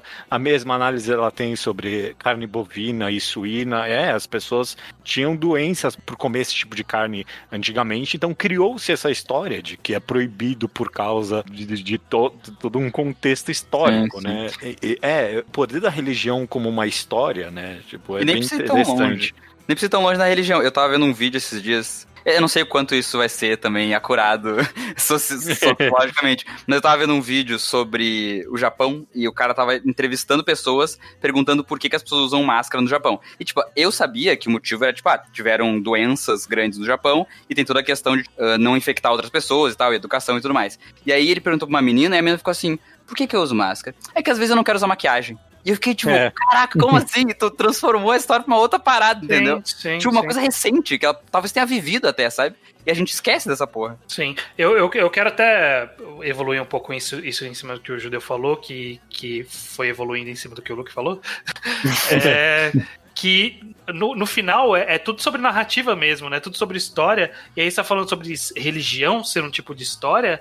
E, e esse mangá, na verdade, ele dá a volta de, de história virar religião, né? Sim. Ju- justamente é, é, ele faz esse círculo, círculo completo de como, como a gente molda toda a nossa vida em volta de uma narrativa. E essa narrativa ela pode ser eventualmente uma religião ou não, né, com um dogma ou não, mas era o cara, a, a- política daquela da vila do Doma era com base num filme trash B de um cara que punha fogo nas pessoas. C, é um filme C. Sim, né? Tipo, Esse, momento é brilhante. Menos que Esse momento é muito bom mesmo. E, então, e- ou a personagem que queria reconstruir o mundo pra fazer Star Wars, sabe? Tipo, é- tudo gira em torno de- não, e- da, e- da e- importância da história na vida da pessoa. Ah, É, e- e, eventualmente a religião do Sun vira uma religião baseada num cara que põe fogos do mangá C, sabe? Tipo, é do filme C que, a To- que o Togata tava fazendo, né? Sim, exatamente. E tem o lance de que o próprio Togata, ele não cria uma religião, mas cria uma explicação religiosa quando o Agni pergunta o que acontece depois que você morre. Ele fala que você Sim. vai no cinema ver um filme. Cara, não, É. isso pra mim agora é a minha resposta canônica de o que acontece depois que tu morre. Porque é o que eu quero, é o que eu queria, sabe? Tipo, é, é- é a vida após a morte que eu queria. Perfeito. Mas, mas É. eu, até, eu até queria misturar um pouquinho, porque eu, eu- quando eu anotei aqui que, tipo, é- essa coisa de. Eu acho um ótimo comentário sobre a religião, porque, tipo, o, o personagem ele cria uma narrativa meio que faz sentido, tipo, uma coisa que meio que faz sentido, e quando a narrativa, tipo, a coisa em si começa a mudar, que no caso a coisa é o Agni, quando ele começa a mudar, o personagem começa a trazer a narrativa mais porque ele acha que deveria ser. Tem até o momento que ele fala, tu vai poder refazer o Agni do jeito mais Agni possível. Só que, tipo, o Agni tá ali, entendeu? Ele pode ser ele, mas não, ele quer criar uma versão perfeita. Que eu acho que tem muito a ver com a forma que as pessoas encaram Deus. Porque se Deus existisse, ou se ele existe, eu não sei, ele, ele talvez mudasse também, talvez ele não fosse a mesma coisa. Só que as pessoas querem se prender a um cânone, a uma coisa fundamentalista, tipo uma coisa que fica- uma coisa só. E isso pra mim tem muito a ver com transgeneridade, porque quando tu se revela uma pessoa trans pras pessoas à tua volta, as pessoas querem ficar muito presas àquela coisa que tu era e fica tipo, ah, mas eu queria aquela pessoa, eu não gosto dessa pessoa nova porque eu não conheço essa pessoa nova. E, e faz um pouco de sentido, tipo, é coerente, a gente Não, gosta do O, conforto. né? o, o, o Sam vendo o deus dele ali de novo, tá ali na frente dele, mas a cara é diferente. Sim, sim. Então não Sim, é, um não vale mais pouquinho a diferente. é. pena. É, Sim. E é assim que se cria várias eh, vertentes religiosas também, né? Às vezes é uma coisa. Parece que tu, tu acredita na mesma coisa. Só que uma coisinha que tu quer que seja diferente porque tu quer se divorciar, sei lá. Sim, aí muda tudo. Mas é porque tudo isso gira em torno de tudo, tudo que a gente tá falando su- super entrelaça, que é justamente, né? a- o motivo das histórias existirem é pra te dar a motivação e o conforto pra você continuar vivendo e encarando aquela realidade absurda que eles estão vivendo. Então, na hora que alguém modifica essa história, você tá tirando o conforto da pessoa. Né? Sim. Então, toda vez que alguém vem modificar a história, ela causa esse desconforto. Que é algo que o mangá faz com a gente o tempo todo, inclusive. Nossa, Ele verdade. modifica a história e causa desconforto na gente o tempo todo. Sim, Uhum. sim. Não, eu, eu até o momento que ele deixa de pegar fogo e que ele apaga. A partir daquele momento eu fiquei assim, ó, putz, eu acho que eu não tô gostando mais tanto desse mangá. Porque eu não queria essa história. Eu, eu tava várias, gostando. várias pessoas fizeram isso, sim, sim. É, eu tava vê. gostando muito. Só que, tipo, com o tempo eu consegui entender. E pra mim foi. Eu até me lembrei de Music of Mary, que é aquele capítulo que começa a mostrar aquelas coisas bizarras do mundo real. Eu não gostei daquele capítulo, me fez mal, sabe? Só que. E, e esse mangá parece que é todos os últimos 30, 40 capítulos, é isso, entendeu? E eu ficava assim, cara, isso tava me fazendo mal, eu não quero. Eu não quero ver essa história. E aí quando voltou pra ser o que eu gostava, que é o cara pegando fogo, eu, eu, eu, eu fiquei tipo, agora eu não quero, Você, entendeu? você foi o Sam. Você foi o Sam. Eu fui. Exatamente o Sam. Eu fui, eu fui. Mas, mas aí, tipo, nesse momento eu já tinha me apegado de novo à nova, ao novo status quo, digamos assim. E eu fiquei, tipo, ah, agora eu não quero que o cara pegue fogo. Aí ele tacou a cabeça dele pegando fogo, eu pensei, eu acharia isso foda. Se fosse a 40 capítulos. Agora eu tô só triste, entendeu? É, estranho, não sei se você tem, tipo, um grande tema ainda pra ser comentado, mas você É. consegue pensar. Não, eu queria descer um pouco a lupa, porque ele, ele é ainda uma, alguma temática semi-ampla, mas não tão ampla quanto as que a gente falou aqui. Na Isso, verdade, ele é isso é um- bom. Eu acho que. Ele, é- tá ele é um, muito. É, ele é um aspecto específico disso, que é sobre vingança. Que o personagem do Agni ele gira em torno desse conceito de vingança. E, na verdade, eu acho que o mangá ele tenta trabalhar múltiplas formas de lidar com vingança e lidar até de forma narrativa com isso, porque eu, eu gosto muito da, da interação do dele encontrando o Doma A ideia é boa demais Uhum. mesmo. e a gente e a gente tá literalmente do lado oposto da história do Samurai X, por exemplo, que é o cara que foi lá e matou uma galera, e aí alguém foi pra se vingar dele. E aí o cara falou, porra, não, não me mata não, eu tô fazendo bem agora. Só que a gente não tá vendo o lado do cara fazendo bem igual no Samurai X. A gente tá fazendo o lado do cara que tá fudido até hoje, por causa das merdas que ele fez. Sim. E, e é aí, como a mais gente, como a gente né? lida E, com tipo, isso, tá- sabe? Qual, como a gente lida com esse sentimento? A gente É. perdoa esse cara? Dependendo da- da- do ângulo da narrativa, a gente perdoa, mas nesse ângulo que a gente tá, a gente vai perdoar esse cara? Pra isso, eu acho que o mangá até que tem uma, uma resposta bem concisa de que é um ciclo, cara. Se você não interrompe ele, vai continuar um ciclo. Porque, pra mim, um dos momentos mais poéticos do mangá é, é tão bom a ideia na segunda metade de que o filho do do Doma ali, que tem o mesmo poder que ele, né? A gente, eu, eu achava que era, tipo, mais. Acho que a maioria aqui até provavelmente achou que era mais a ideia do filho, entre aspas, mas no final das contas era literalmente o filho do Doma ali com os mesmos poderes. Uhum.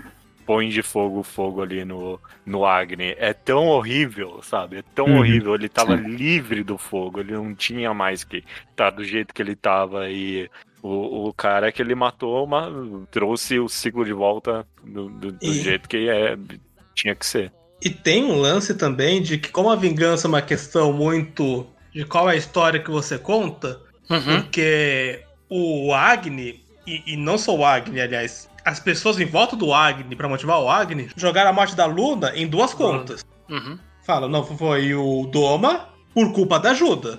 Esses dois mataram a Luna. Enquanto o Agni nunca perdoou o Doma, ele perdoou, de certa maneira, a ajuda. Sim. E é o mesmo crime, Sim. mas são duas exatamente. respostas diferentes. É, não não sei se é o mesmo crime, porque no caso da ajuda é mais indireto, né? Tipo, o, o cara botou fogo literalmente. E, Sim. E, e por causa do fogo dele, ele ainda tá pegando fogo. Exato, até Sim. hoje. É. Sim, mas tem, mas tem a diferença do Doma, ele quer ser perdoado, e a Yuda não quer ser perdoada, ela quer ser morta. Uhum. Ela quer ativamente, me mata, então, por favor, pelo amor de Deus, é tudo que eu quero é que você me mate. A prova é que psicologia reversa sempre funciona. Mas, mas eu até que eu queria, talvez até aprofundar um pouco mais esse tema, porque eu senti bastante. Não bastante, mas eu senti que se eu me esforçasse, eu conseguiria fazer uma leitura sobre luta de classe. Porque tem toda essa questão do. que o Luca falou que é lenha em, em português. Porque eu. Tipo, eu, É não- lenha, em português ficou É. lenha do. do... É, é Firewood. Mas as lenhas e o, o pessoal que, tipo, tinha poder e o pessoal que era não tinha poder, mas era mais eh, foda do que o pessoal da lenha, rola uma coisa de classe e, tipo, como que eles enxergam o Agni, até um enxerga como demônio, outro como Deus. E, Ah, e, tipo, toda essa questão de o, o peso que a história tem, tipo, a materialidade da história tem em relação a, a, como a história se desenvolve, uma opressão que aconteceu lá no começo, que é o cara botando fogo na vila do maluco, ainda existe, mesmo depois que todo mundo já morreu, mesmo tudo já acabou, tipo, o problema da luta de classes permanece ao longo do mangá. E, tipo, só quando o mundo acaba que a coisa se resolve. Que eu espero que não seja assim, porque a gente tem que ter esperança, né? Mas. E não é, se resolveu. Quer dizer, É, eu não chamar, chamar de resolução a Terra ter explodido, né? Eu concordo com você que é, é bastante isso, tipo, não literalmente, não, tipo, mas é esse confronto entre essas dois, esses dois grupos. E até é muito o que o Estranho falou também, é muito sobre perspectiva, porque tem essa página dupla que você tá mencionando, que é, pra mim, é dos shows do mangá, que metade da galera tá, tipo, olhando com medo e metade tá, tipo, rezando pro Agni, porque Uhum. é quem ele tá ajudando e quem ele tá sendo, atacando. Sim. Não, e esse negócio da vingança também, pra mim, diz muito sobre o que que tu faz com a classe que te opõe, que tu opõe a ela. Até não, tipo, a gente aqui, nós somos todos classe trabalhadora, então a gente tem essa visão um pouco mais, tipo, o que, que a gente faria com a burguesia que fode o mundo. Só que, tipo, do outro lado também deve acontecer isso, porque são, é uma luta de classes eh, simétrica, né? Então, tipo, o que que tu vai fazer com a pessoa que tá fudendo o mundo? Tipo, tudo bem tu chegar e matar ela, botar fogo na casa dela e botar fogo na família dela, e tipo, só que daí se tu não bota fogo em toda a família dela, talvez volte e te foda de novo, entendeu? E aí o negócio da vingança também vira uma coisa de o ódio de classe pra onde ele vai e tipo, qual que é a quão prático é tu fazer isso e quão útil é tu só matar, assim. Não, eu- Não sei qual é a resposta. Não, não tem resposta. O mangá ele versa sobre isso e traz múltiplas respostas. Não, eu- é porque realmente, em algum momento, eu não lembro em qual exatamente, mas também a ideia de luta de classes passou pela minha cabeça quando eu li esse mangá. Acho que principalmente quando. É porque é, acho que se, se não comentar isso agora também não vai ter outro momento pra eu comentar. Mas a ideia de fábrica de pessoas com superpoderes é boa demais. Essa ideia é muito sim, boa. sim, sim. É- Sim. Ah, O building nesse mangá é foda, tipo, é- É, ele é um uma coisa- shonenzão muito bom no fim das contas. Tem uma coisa que eu gosto muito do sistema de poderes desse mangá, que é justamente essa não especialização dos. calma, Os poderes não são especiais. Não é cada um, cada pessoa tem um. Tem tipo Uhum. mil pessoas com poder de generação, tem mil pessoas com poder de fogo. Sim, Eles nossa, são- e como tem gente com regeneração? o que Ah, faz sentido resposta porque é a galera que continua vivendo. Exatamente, exatamente. Então, Verdade. exatamente, essa tem. Eu, eu gosto como tem uma explicação pra isso. Mas, tipo, justamente, os poderes não são, tipo, ó, que essa pessoa é especial porque ela tem poder. Não, o poder acaba virando. Que nem a bruxa de gelo fala, é uma ferramenta, é como se fosse isso mesmo. Eles são É. usados como ferramentas pra bem rental. Sim, sim. Tipo, e é tão na- naturalizado o poder, eu acho isso fascinante. E ele explora bem, tipo, ele vai. Tudo que eu posso fazer com esse poder, eu vou fazer, entendeu? E isso que eu falei que, tipo, ele é um shonenzão muito bom, porque essa, o jeito que o cara luta, de às vezes ele arrancar o próprio braço e tacar na pessoa, pra mim é tipo, toda vez que isso acontecia, eu ficava assim, ó, sim, por favor, mais, mais, eu quero, eu quero. Pô, ele taca a cabeça, a mulher corta a cabeça pra poder desviar do ataque, uns bagulho, puta. Como porrada, esse mangá é muito bom, o que pra mim é impressionante, porque um negócio profundo, assim, tipo, filosófico e tal, complexo, consegue ser muito massa também, tá ligado? É, muita Tipo, massa, é, é, é, essa visão que tu falou na- de, de Fire Punch ser um nome clichêzão, tipo, a pessoa que vai pelo clichêzão talvez até curta, tá ligado? E le- lembra quando eles estão fugindo de Reberendorg, que é dois capítulos com uma porrada louca de os personagens que nem existem na verdade? Ah, Porque eles não é- existiam antes, eles não foram importantes depois? Ah, não, mas essa Sim. parte eu reclamo, porque é, é claramente o Fujimoto não, não se aguentou e decidiu, eu tenho que colocar é, o bonequinho se batendo, porque senão eu não vou resistir. Não, ele, ele claramente falou. Ele, claramente assistiu Mad Max Fury Road e falou: Ah, e se eu pôr isso no meu mangá? Ah, a, a menina do tapa-olho me chama atenção porque ela não existia antes do mangá. E ela ter entrado na turma não fez a menor importância narrativa. Sim, sim. Ah, nunca- e, e isso me deixou triste porque eu pensei, quando ela entrou e ela era super sexualizada, eu fiquei tipo assim, ah, talvez tenha alguma coisa que vai explorar sobre isso, porque tem toda a questão de gênero e tal.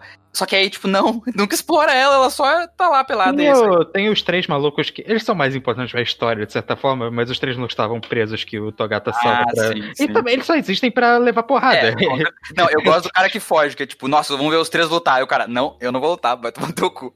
O cara é muito foda, não vou lutar com ninguém. Sai voando lá. Tem uma coisa que o Estranho falou que eu só queria não deixar passar batido, que ele fala que tem muitas interpretações tudo mais, coisa do tipo. E acho que o, o Judeu falou que essa sessão que tá durando até agora é meio que de mensagens. É, Eu acho difícil falar em mensagens de Fire Punch no geral. Pra mim, o mangá tá discursando sobre vários temas. E é raro que eu pense que ele tá, tipo, te dizendo alguma coisa muito especificamente. Uhum. Eu acho que é, É. mais, é mais sobre temas e menos sobre mensagens. E ele não Eu se acho que gente tava numa usando a palavra temas. Às vezes a gente usava mensagem É, também. Sim, eu só, o mangá, muito ele tá só divagando mesmo sobre um assunto, dando vários pontos de vista do, e não chegando numa conclusão real, não chegando num. Eu tô dizendo isso aqui especificamente. Eu pensei isso quando, quando, o judeu, quando o judeu falou sobre o negócio dele do, do mangaká ser Deus, tipo, que ele controla tudo. Eu pensei que, tipo, parece que ele só saiu da caixa mesmo, e aí isso parece muito foda, só que, tipo, é só o, o meio que o vazio, assim, até questão de gênero, é tipo, o vazio de gênero ele consegue quase chegar, é, é uma coisa fora de, de caixas mesmo, tipo, quando tu falou prisão, eu pensei em caixa, papéis de gênero, papéis, tipo, gênero de mangá também, tipo, literalmente, porque às vezes o mangá é muito engraçado, e às vezes ele é muito bizarro, e às vezes ele é super dramático, e ele, toda aquela cena com, do Agni com o Togata, que eles ficam, tipo, falando estúpido, estúpido, estúpido, eles competem, quem consegue falar mais. Tipo, é muito idiota, mas é muito engraçado, e, só que funciona, tipo, faz sentido aquela interação. Além de ser. É, não, é muito engraçado e é, e é muito dramaticamente relevante pro, Exato. tudo que tava acontecendo ali. Não, Sim. não uma coisa ou outra. Exato. Pra mim, esse é um excelente gancho, porque se a gente tá dando círculo, finalmente chegou em mim, né? E eu meio que me deixei por último pra. Se eu quero roubar, né? Porque é meio, tipo, o meu ponto não é uma grande temática. É tipo meio que tudo isso ao mesmo tempo. O que eu quero dizer é. Quando eu tava pensando nessa conversa, eu pensei numa análise de um mangá específico que vai parecer um pouco aleatório, mas é. Onani Master Kurosawa. Durante a nossa análise, estranho, acho que foi só eu e você que a gente comentou desse mangá, não lembro agora. Mas um- uma coisa que eu comentei nele que sempre ficou viva de porque aquele mangá era bom é que o cara cria quase um. Em Onani Master Kurosawa, ele cria meio que um, um template, sabe? Tipo, um esqueleto.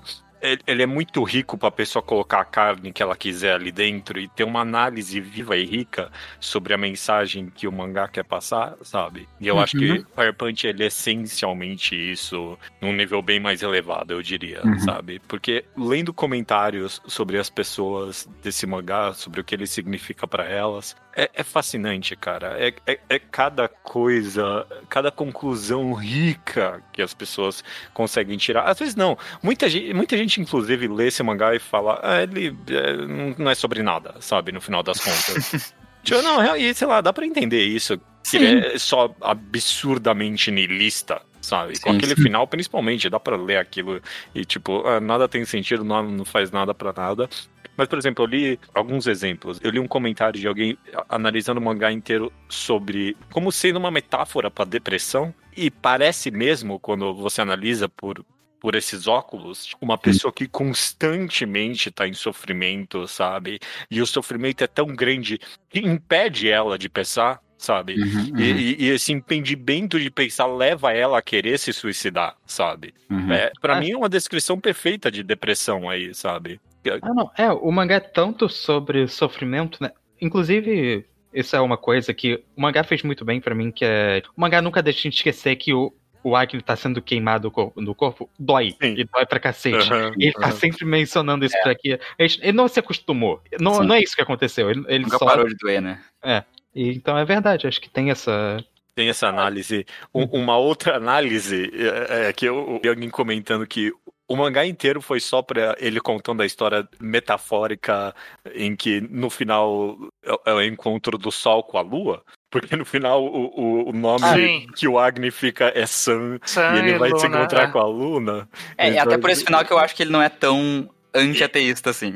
E, e é curioso, porque eu gosto muito desse final do Sol com a Lua, porque a Luna não chama a Luna, ela chama E o Hilda. Sam- e o Sam O não Sam chama- não chama Sam, ele chama Agni. Mas eles têm um encontro que parece que foi escrito, que eles foram feitos um pro outro, mas não são, porque a simbologia é um nome que foi imposto neles, no Sim, fundo. sim. Mas é que, é que tá aí, eu, eu acho é- essa é uma análise muito maluca, porque, tipo, eles não existem, né? tipo, eles são personagens. Então, a- porque pensa só, eles, a Luna viveu muito mais como Luna do que como qualquer outra coisa. Tipo, ela viveu uma 40 milênias. E o Sun também. Eles Sim. são mais isso do que o que o autor queria que eles fossem no começo. Até porque o, o Agni, tipo, ele muda de nome o tempo todo. Ele, ele é o Fire Punch, é o deus, é herói, o caralho. E, e, tipo, a- ele, ele escolheu sempre. Tipo, ele sempre escolheu o nome dele, é assim que funciona. Fire Punch ele não escolheu. Não, não, ele é o Ele- autor, eu tô dizendo. Tô dizendo Ah, é o tá, autor. tá, beleza. Nunca é um Ah. nome natural, assim. Sei. Bom, ele escolheu como a frase de ativação do poder, então é um pouco culpa dele. Sei, Culpa sei, sei, mas a. Mas a. O Togato tinha escolhido Fireman. Fireman, Na é. verdade, na verdade, até cena que foi Fire P. Aí reticências, Fireman. e aí o, o, o title drop de Fire Punch vem mais adiante no mangá. Sim. Mas, bom, é- é- é- essas análises todas eu tô trazendo pra frente me- meio que justamente pra fazer o ponto de que eu, eu, não é de graça que as pessoas conseguem tirar tanta mensagem desse mangá, sabe? Uhum. Porque ele construiu esse esqueleto, ele construiu esse template numa base muito sólida, sabe? Ele comenta sobre transgeneridade, ele comenta sobre motivos pra viver. Ele, realmente, ele, ele só não dá as conclusões sobre isso, mas o comentário que ele tem é tão é profundo mesmo. Motiva o leitor a tirar conclusões da história. Eu, eu, eu acho muito bom. Eu acho muito bom isso. É, É, tipo um quadro deu. abstrato, talvez, né? Você Tipo, falou um pouco de. Ah, tem gente que também viu, não viu nada, achou o mangá super nihilista. Eu tenho um comentário que talvez seja um pouco estranho de se fazer, mas eu acho um pouco uma pena que nesse podcast que todo mundo adorou Fire Punch, eu imagino. Eu acho que é quase injusto com um mangá que não tem ninguém com uma opinião um pouco menos, mais negativa sobre ele. É, sim. Eu acho que ele sim. é tão amplo em- no que ele tá dizendo e é tão fácil você chegar num- numa mensagem mais negativa, uma conclusão mais negativa sobre o que o mangá te contou. Uhum. E eu acho que essa opinião é tão válida quanto. É? É, é, é porque, assim, particularmente, eu. A gente tá falando tudo isso, eu tô elogiando bastante, mas tem muita parte que eu não gosto de, de Fire Punch. Mas é porque eu acho que os problemas de Fire Punch não estão no que a gente tá discutindo até agora, que é mensagem. Eu acho que no micro ele deixa a desejar em algumas coisas. A gente pode Ah, até citar se for o caso. Mas É. eu não, eu concordo. E tem coisas que eu vou reclamar um pouquinho também, mas é- eu até acho que as pessoas podem reclamar das mensagens. Eu acho que ele é pessoal nesse nível de que é muito plausível e justificável que a pessoa não gosta do que o mangá tá dizendo. Não Uhum. tem tirado uma interpretação positiva dele. Eu, eu, eu discordo um pouquinho só porque eu acho que. É é que eu discordo da ideia de que uma coisa pode ser negativa ou positiva. Tipo, eu acho que às vezes a gente vai ver um negócio que vai nos fazer mal ou que vai, tipo, não vai se conectar com a gente, mas a gente sempre pode olhar de um ponto de vista útil, pelo menos, tipo, produtivo pra nossa cabeça. Eu acho muito difícil tu ler esse mangá. Tipo, eu, eu me incomodo. Eu não vi muitas opiniões sobre esse mangá, graças a Deus. Mas eu. mas mas eu, eu acredito que deve ter muita gente que não gostou e, e, tipo, não se deixou abrir pro mangá, e aí se entrasse numa discussão como essa nossa, ia ficar se fechando pras questões, e, tipo, não, não, mas isso não importa porque é ruim, isso não importa porque não sei o quê, tipo, ah, é, pode estar sentindo isso, mas eu não senti, então não vale, coisas assim, eu sinto que as pessoas iriam mais pra esse lado considerando as opiniões que eu vejo as pessoas terem em geral na vida, mas não sei, talvez possa ter realmente uma opinião válida de alguém que não goste. Eu duvido, eu acho que essa pessoa tá errada e que ela nunca deveria ser convidada pra nenhuma conversa nunca. Assim, eu acho que no geral, eu, acho que a pessoa tá errada porque eu gosto do mangá. Mas é, tipo, bom, pra começar que eu não acho que o que você falou de utilidade pra mim não, não é relevante aqui, porque eu não acho que nunca ler uma história não vai valer a pena, tipo, no geral. Eu sempre acho que qualquer mangás ruins ou histórias ruins vão. Não é uma perda de tempo completa, porque você vai ter material que você tirou Ainda dela. mais esse tipo de ruim, né? É, sim, exato. É basicamente isso. Eu, eu acho que você pode. Não é tirar negativo. Uma, ter sido uma experiência negativa necessariamente. É você ter discordado do que o mangá tá dizendo, ou, tipo, achar que o Sim. que ele tá dizendo não é uma coisa necessariamente que você usufruiu.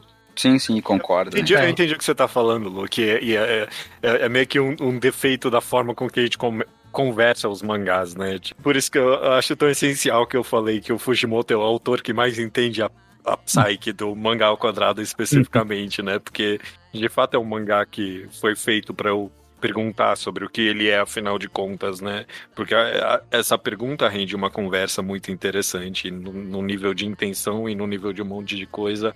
E, e eu concordo com você que não, não é que a pessoa leu e só achou massa velha e foda-se, né? Eu, eu- acho que tem uma análise interessante de foi o mangá pela história que o mangá foi e, tipo, ele foi bom ou ruim por causa disso, sabe? Quando eu fui ler os comentários, teve muita gente que, tipo, eu, eu amei essa história, mas ela foi só é uma história pela história, sabe? Não tem nenhuma conclusão aqui. Eu, eu acho essa análise válida. Eu, eu acho que a Ah. gente tá comentando. Isso não é a mesma coisa, mas é só que você aproveitou. A gente tá comentando tanto do mangá no sentido mais amplo, de mensagens e temas e tudo mais. E eu acho que o mangá ainda é muito bom como uma história que você fica investido nos personagens, assim, nesse sentido mais natural. Acho que a gente pode, inclusive, agora que terminou o ciclo, a gente pode caminhar pra falar um pouco disso também. Eu não acho que ele é só esse negócio super aprofundado, etsy. Ele é uma história boa, uma história que eu quero acompanhar Sim. e ver o que vai acontecer. É um shonenzão da. Eu, particularmente, eu acho que.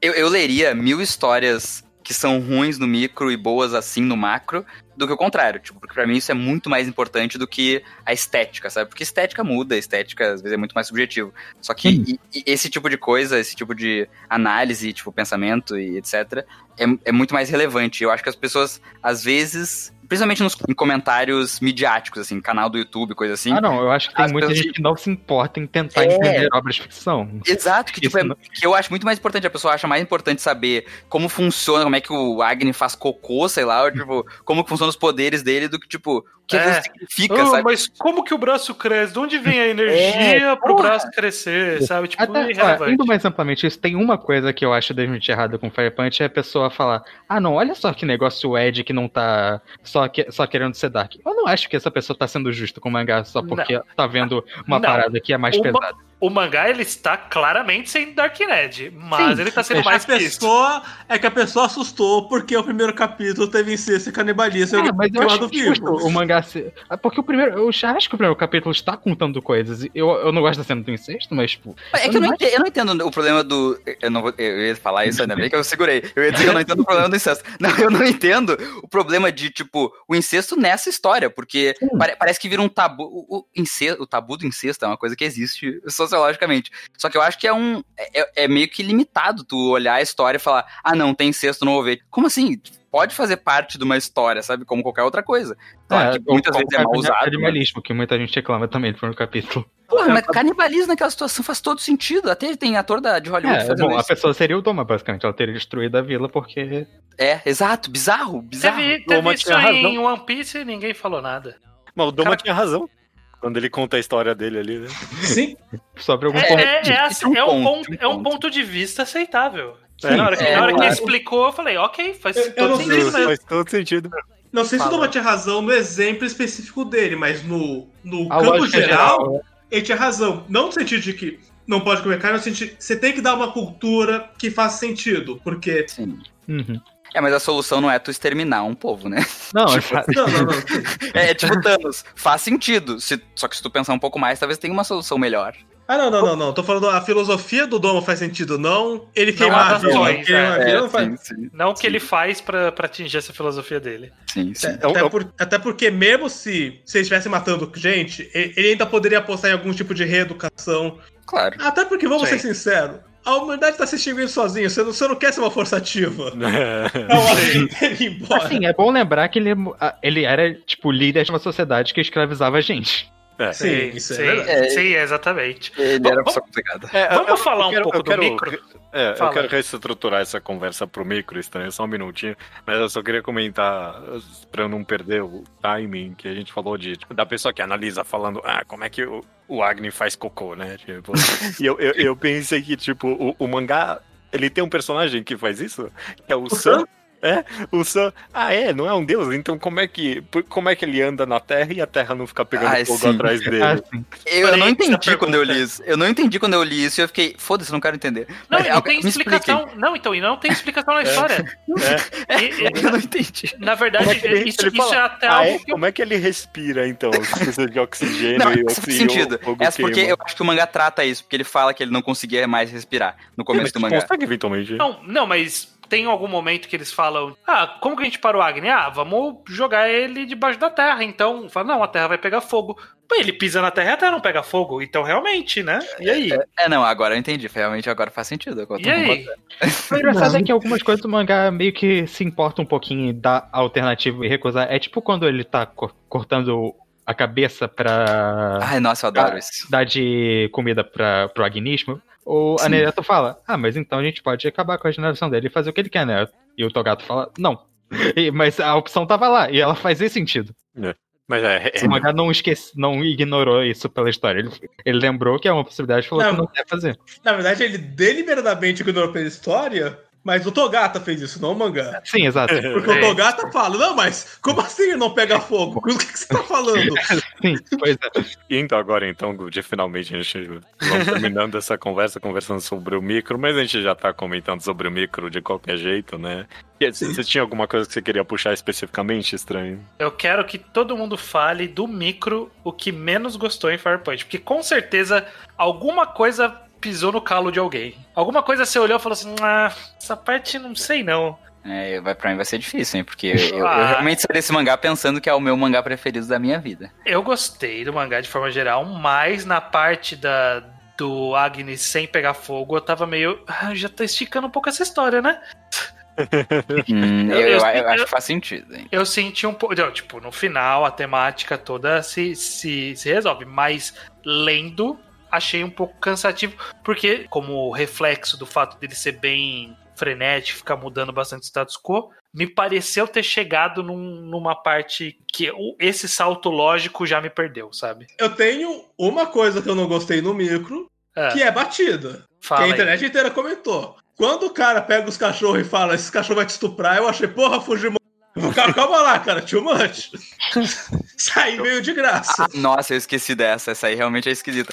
Mas faz sentido dentro da história. Pra mim não, faz não, não sentido. faz. O, o cara tinha tesão em ver cachorro estuprar gente. Isso, tá, isso faz algum sentido, porque eu sei que esse tipo de gente existe, mas isso não faz sentido narrativo. Porra, se existe cara- agora, imagina no Apocalipse. Olha, eu acho que faz tanto. Ainda, como é que o cara descobriu isso no Apocalipse?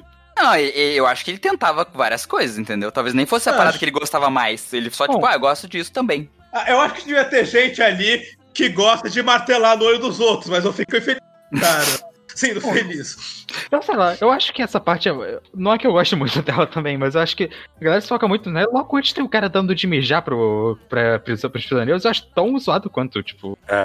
Tem bastante coisa zoada. Tem uma hora que, que o cara fala: ah, se a gente se a gente matar o Agni ali, eles vão dar um escravo pra gente. Aí o cara fala: ah, podia dar uma criança pra mim, né? Não, mas logo isso é importante. Tem bastante pedofilia nesse mangá, né?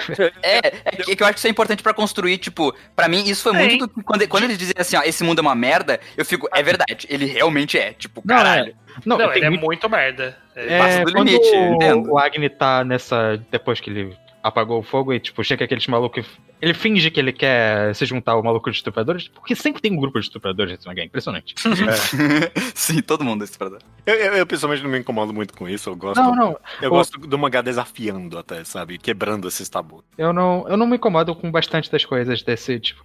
Eu, eu não gosto muito. O que o Estranho falou também, eu acho que o começo dessa parte pós o Doma Queimado, pós a árvore, é um pouco estranha até ele chegar no ponto que ele quer chegar. Eu acho que O Sim. mangá não tava sabendo muito bem como chegar lá até chegar. Eu não. A parte que eu fiquei meio. "É". Eu também não gosto muito do- da cena de ação, que é tipo da metade do volume 3 até a metade do volume 4, ou qualquer coisa. Eu não gosto daqueles malucos, eu não gosto da, da pseudo-quant do mangá.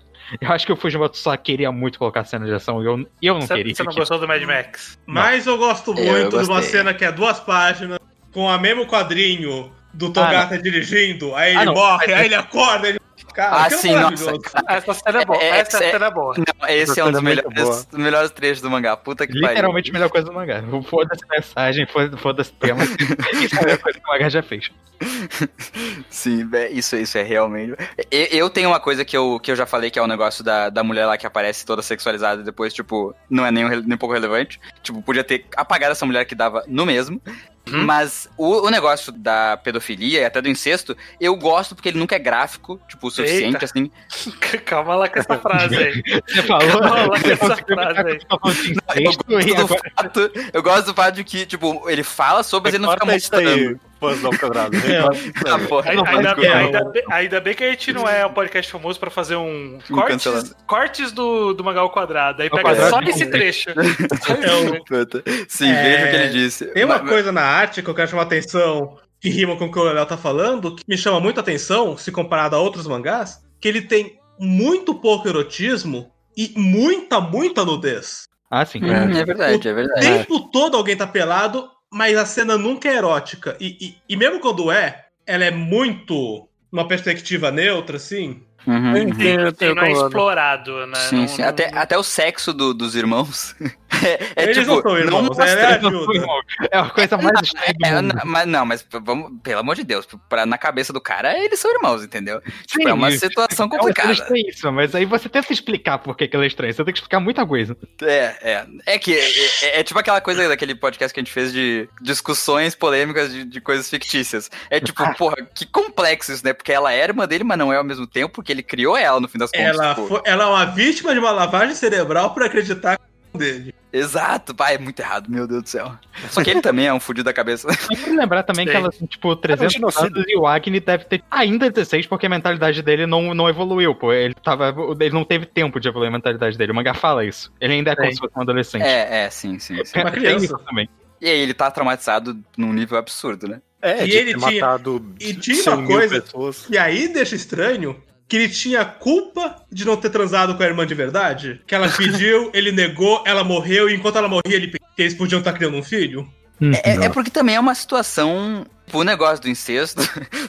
no- no- é uma situação apocalíptica e o argumento da, da menina faz sentido, entendeu? Tipo, se, se, claro, se tu quer ter um filho, as pessoas, muitas pessoas não querem ter filho. Mas, tipo, se ela queria, meio que é- era o cara um monte de velho bizarro, entendeu? Provavelmente. É, Volta- é, é, eu é, acho é, que tipo, volta pro que o Doma falou. Você não tem sociedade suficiente pra ter uma cultura, esse tabu ele perde muito do valor prático. Claro, claro, eu, concordo totalmente. Tipo, e era quase um negócio. E no final foi isso, foi um negócio meio Uhum. Adão e Eva, de certa forma. Eu, eu- eu- sobre reclamações do mangá, eu tendo a concordar que é, eu não gosto da parte Mad Max muito também, não, apesar de ter essa cena excelente do Togata.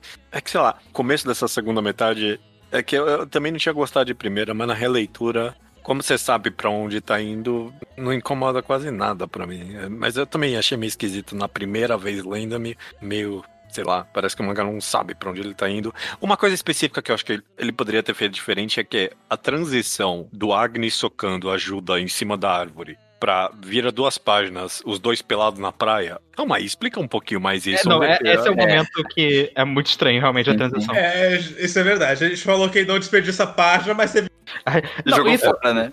Isso é algo que o Fujimoto faz que eu, eu, eu, eu falo que é- ele vai muito pra esse lado às vezes.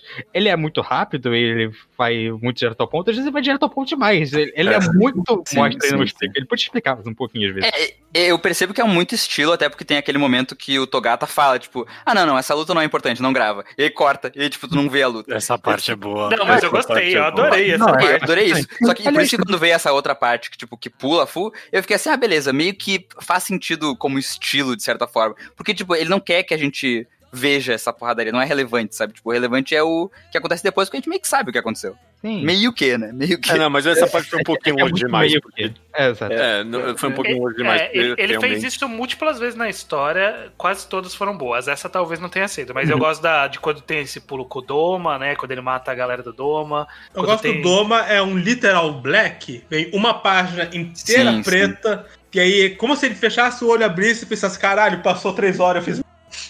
Uma coisa que eu, a gente tava falando, já que a gente tá falando desse tipo de coisa do mangá, que a gente, quando a gente comentou a quadrilização, eu acabei não apontando. Uma coisa que eu notei nessa leitura é que o mangá, ele evita muito fazer, tipo, alguma trans... quando tá transitando de uma cena pra outra, ele não faz aqueles quadrinhos, tipo, divididos pra representar a passagem de tempo, não faz nem, tipo, um establishment shot pra mostrar que mudou de cena. Não, Ele só só muda e ponto. Ele Uhum. sempre só corta, tipo... Eu acho E isso tem, e tem muito match cut também, tipo, tem muita transição de tempo que tu entende que é transição de tempo, mas é muito mais cinematográfico, que faz sentido também, né? Sim, é- é- ele é Bom. bem cinematográfico na quadrização também.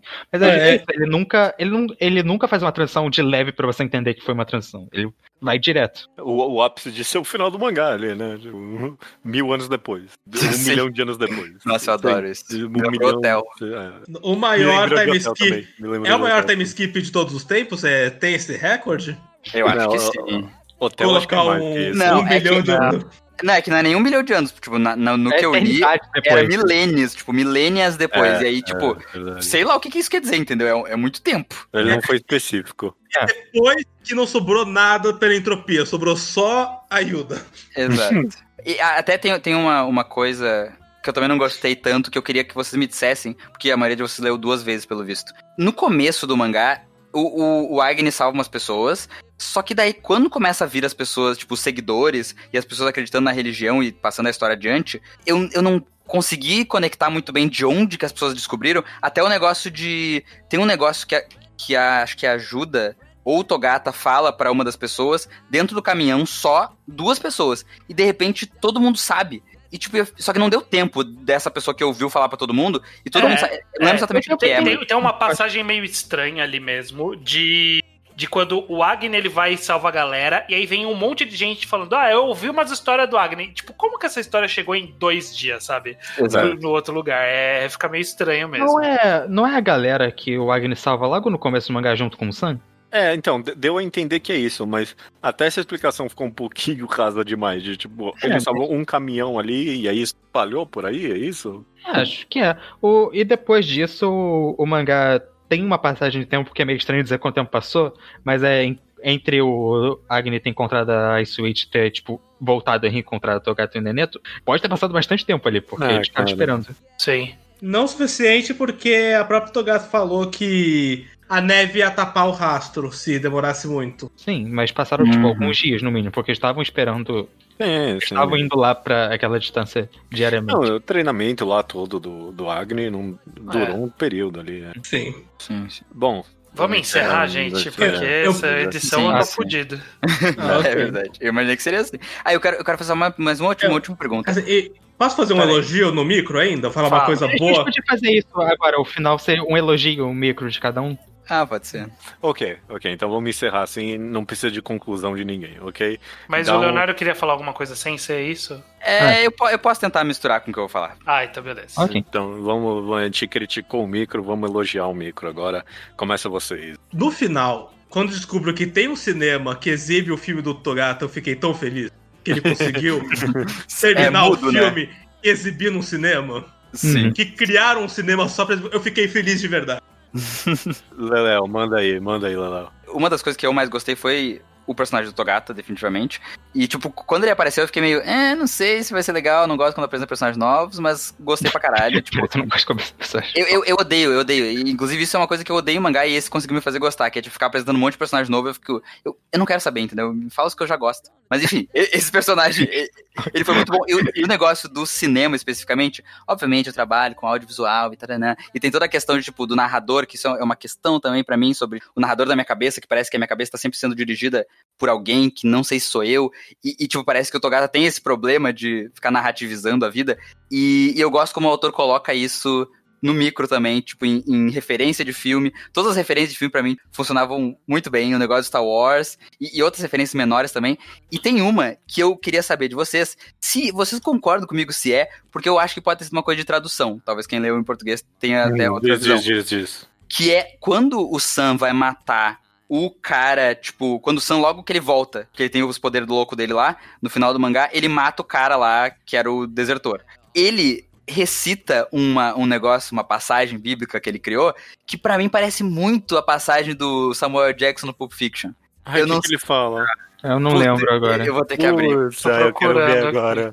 Eu quero Porque ver muito. É que, tipo, é que parece que mudou as, as palavras, mas eu sinto a energia por algum motivo e ele vai matar o cara Foda-se, eu logo vou depois. procurar agora, não, É, eu eu- quero muito saber. Eu tô, tô, tô Eu tô abrindo aqui. Se alguém quiser continuar, que daí eu falo depois, quando eu achar. É, Não, não era nem a parte que eu queria comentar, mas pensando agora um bom micro que se conecta no macro, que, que é o gosto, que é o, o final do mangá, o, o Agni pensando em tudo que as pessoas falaram pra ele. E a, a mensagem do Togata sobre o Tom Cruise é muito boa. Ah, É muito boa. isso é maravilhoso.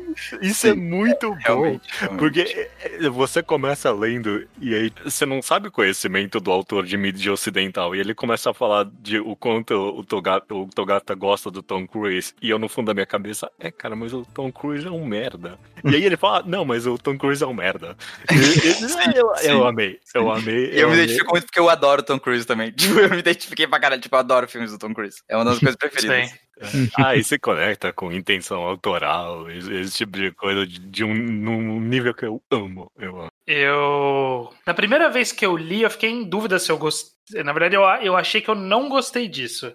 Mas relendo, eu, eu concluo que eu gostei sobre o duplo blefe da Bruxa da Neve. Ah, ah, não, isso.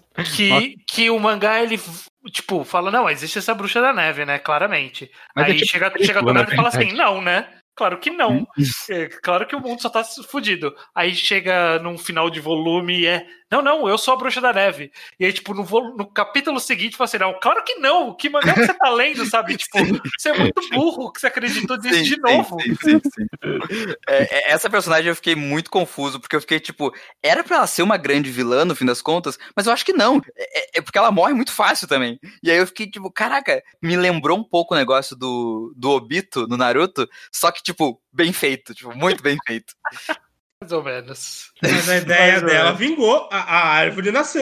Assim, É, ela a árvore Que nasceu. é igual o Naruto também, né? Importante Essa, lembrar. essa, é perso- essa personagem em si, eu não sei se eu gostei no final, mas eu gostei do blefe da história. De tipo, Olha- caralho, tem uma bruxa mesmo. Capítulo seguinte, não, claro que não, para de ser burro. Sabe?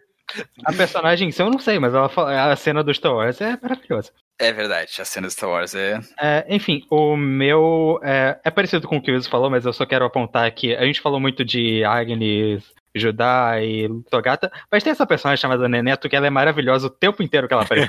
sim, e sim. eu fico muito feliz que você vai vendo, tipo, ela ficando empolgada com ela ser a cameraman. Sim, sim, Você vai sim. vendo, pouco a pouco, ela gostando de fazer o negócio. Ela, você vai uma cena que ela quer, começa a querer filmar, e você vê, e de repente ela pensa, ah, mas isso aqui ia ficar legal assim. E aí no final ela decide, realmente quis fazer o cinema por causa do Zogata. É Ela verdade, verdade. empolgou com a ideia. Essa foi uma coisa que deu certo. A vida dela foi a que mais deu certo no manga inteiro. Verdade, ela foi sair, e, tipo, desde o começo ela é muito de boa, assim. Tipo, ela Uhum. fala, eu não vou ficar nisso aqui, isso aqui é uma merda, e, tipo, ela tem consciência total do que tá acontecendo. Ela é a melhor pessoa dali. Com e ela certeza. conseguiu viver até. Naquele É. mundo, ela conseguiu viver até a velhice e morrer, tipo, uma morte natural. Sim, que 90 e poucos anos. Parabéns E pra ela. pacífica. É, mais ou menos, né? O começo da vida. Não, e ela viveu no único Não, momento de. pacífica. Ela, ela Ah. viveu no único momento de paz que existiu na história, né? Porque literalmente, quando depois que ela morreu, falou assim: não, então acharam umas bombas aí, com certeza a gente vai ser explodido daqui a pouco. Sim, sim. Não, e o mundo, ia, o mundo não ia aguentar. É, Ele ia voltar a ficar frio, porque não tem jeito, aparentemente. É impo- literalmente impossível. Sim, Sim, sim. É, só- só, pra completar o raciocínio, é, esse negócio aqui é 100% uma referência a Pulp Fiction, com certeza. Ah, obrigado, obrigado. Eu não tô maluco. porque, Até, até, até o final, o final é muito parecido. porque até ele fala, é, capítulo 25, verso 17, que é Ah, é- o... É isso? o- é, esse é o de Ah, Ezequiel 25, 17 sim. de Pulp Ah, Fiction. Que, que bom. Eu achei muito bom que, tipo, não foi ipsis literis. Eu não sei se no Japão talvez ele tenha colocado, tipo, no japonês, ele colocou igualzinho como tá, sei Eu lá. que existe essa chance, né? Ter sido a Eu tradução. acho que é bem Exato. capaz, sim. Eu acho que é a tradução bem não ter pego que era uma referência. talvez. Exato, exato. Não, e também, tipo, porque é, foi traduzido do inglês pro japonês, o autor leu em japonês, aí foi retraduzido Ah, pro sim. inglês. Exato. É Não é bíblico. Eu tenho certeza que a Bíblia tem uma tradução oficial pro japonês. Sim, mas, É, mas a é pessoa não relacionou com qual é essa- Ezequiel isso. Ah, não, né? não, não. Tô pessoa- falando assim, que, que no texto japonês deve estar palavra por palavra, porque não, não depende da, de como interpretou o Tarantino. Deve ter uma Ah, sim. Não, versão não, não, muito não porque, oficial. não porque não existe Ezequiel 25, 17. Exato, é, o Tarantino que Ah, não? inventou, esse é o É ponto. verdade, É. não tem Ah, eu não sabia de disso. Ezequiel. Eu- Sério? Porra, esse é o, o Movie Facts mais famoso, eu achava. Eu não Enfim, enfim. Vamos encerrando, gente. Bom, bom, bom mangá, bom podcast. É, foi, foi, um- foi uma jornada. Foi uma jornada. Boa sorte. aí. Boa sorte pra quem for editar, realmente. É, Eu. e, bom, vamos lá que vai chegar o próximo é Chainsaw Man, né? A gente também é- vai ser um podcast menor, vai, vai dar tudo certo. Será? Vai, vai. É, não, a Chainsaw Man é menor e é bem menos profunda. Eu, inclusive, achei Na verdade, é maior. muito melhor. É, tem mais volumes, mas é bem. I've been for the ox for my whole life.「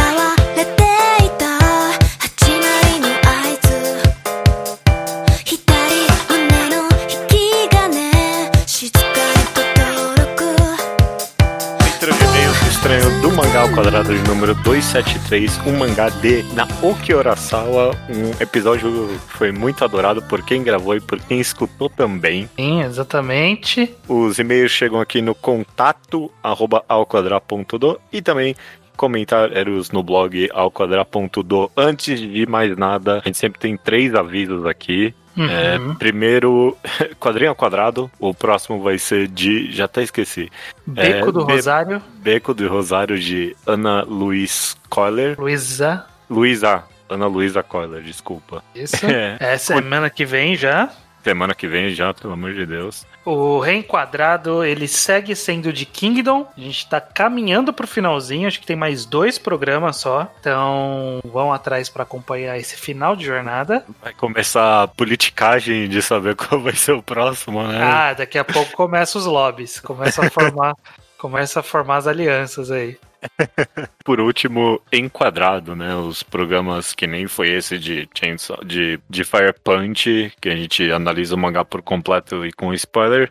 A gente sempre anuncia os dois próximos, né? E como esse que você tá escutando agora foi um enquadrado, a gente tem um anúncio pra fazer, né? Mas antes, antes, Chainsaw Man é o próximo, né? A gente vai fazer essa Exatamente. dobradinha. É, lembrando que não tem data, é, Uhum. é o próximo, mas pode demorar ou pode vir logo. A gente vai ver de acordo com o ritmo das coisas. Pode ser, o próximo pode ser daqui a um ano. Não tem. É, exatamente. Não, Não. tem promessa de data, tem promessa de ordem. É. Então o próximo é Chainsaw Man. E depois de Chainsaw Man, qual é o que ninguém sabia ainda e vai saber agora, Judeu? É o Devilman. Devilman é o do, do Gonagai, esse clássico cl- dos clássicos dos, dos mangás. Eu pessoalmente nunca li. E tá na hora da gente falar de Devilman. Vamos ver se a gente traz um convidado óbvio. e, e aí a gente vê. Quando, quando chegar na época, tem tempo até lá. Ah, vai, isso aí vai demorar. Vamos lá, Judeu. Slowpoke Report, a sessão aqui que a gente lê comentários e e-mails que não tem a ver com o último programa, que são coisas Uhum. que ficaram pra trás, como é o caso do Yuri Alencar, Belém do Pará, e que nos ouve desde 2013 e nos mandou fanarts. Olha só, Olha só. tempo que não chegavam fanarts. Vamos ver de postar no Twitter ou no, no Facebook ou no Instagram em algum lugar. Vamos postar essas fanarts em algum lugar. Mas muito obrigado, Yuri, por mandar pra gente. Muito obrigado. Eu fiquei bem cool. Eu gostei de mim mesmo. É uma foto fanart. bem recente sua, né? É, é, tô satisfeito com ela. Muito bom. Também de Slowpoke Report tem o Vitor. Ele leu por recomendação do podcast. Solanin, Villain Saga, Hoshino Samidare, Hunter x Hunter, Devilman, olha só, Olha aí. e Berserk. E ele diz que esse último, literalmente por causa da gente, mais específico de você, é estranho porque ele comprou os primeiros volumes de você. Muito então, bom, muito bom. Você deu Tá. bem, porque eu vendi até que barato, pelo que eu tô vendo a galera vendendo nesses grupos de Facebook. esses primeiros volumes, sei lá, você deve conseguir vender por uns 100 pila cada um, não? Uma Não, coisa não, assim. ainda também não é pra Mas- tanto, mas. Não, é, mas será é- que não? Ah, eu acho que se for bem sacana e esperar um tempo suficiente, pode surgir alguém. Mas eu tava querendo só ok. me livrar, então vendi por um preço mais camarada. E ele, por último, também sugere um mangá de Yoshihiro Togashi, né? Agora que a gente quebrou a barreira dos um mangá de autor, vai começar as sugestões de autores pra gente fazer um mangá inventado deles. Eu, eu já, eu já adianto que de Togashi, muito pouco provável. Muito pouco provável, a gente não tem um pool de possibilidades dele muito, muito aproveitável, né? Ele tem poucas histórias É. que dá pra gente usar como referência pra algo. Ele até dá umas ideias interessantes, sabe? Ver como é que a gente ia fazer um sistema de poderes, a lá Togashi, esse tipo de coisa. Gostei das sugestões. Mas é, tipo, sei lá. Não, não, Ele tem não- mais de dois mangás, mas meio que só tem dois. Assim, ele- não é o bastante três, pra mim. né? Tem mais de dois, tem três. Não, tem quatro, porque eu acho que tem um cancelado lá, não sei o que, Culpid lá. É. Enfim, Não vai acontecer. Não, Não. vai acontecer de, tipo, tem que ter mais de dois, três mangás. pra. É, pra é fazer isso, sentido. pra acontecer. Já, e, É. é, quando quando aparecer um autor, a gente vai saber. Vai, tipo, vai, vai falar o nome, a gente, ah, é esse aí, esse mesmo. É, é, difícil. Já tem um óbvio, já tem um óbvio, né? A Tem, gente- tem alguns vamos- óbvios, né? É, é, bom. Mas vamos. Vai demorar agora, não pode ser muito um depois do outro, assim, Não, não. tem tempo ainda. Tem bastante, bastante água vai rolar ainda. Perfeito. Beleza, sobre comentários e e-mails do tema, tem um e-mail aqui de Julia Bax. Uhum. Que eu fui pesquisar e é a quadrinista mesmo. Eu achei. Eu, Sim, sim, sim. eu falei, esse nome não me é estranho. Espero que seja quadrinista mesmo, porque você não tem um nome sim. muito parecido. É, ela diz o seguinte: ver vocês criando essas sinopses em tempo real são meus episódios favoritos. Fiquei pirando nessa parada de xadrez e inteligência artificial.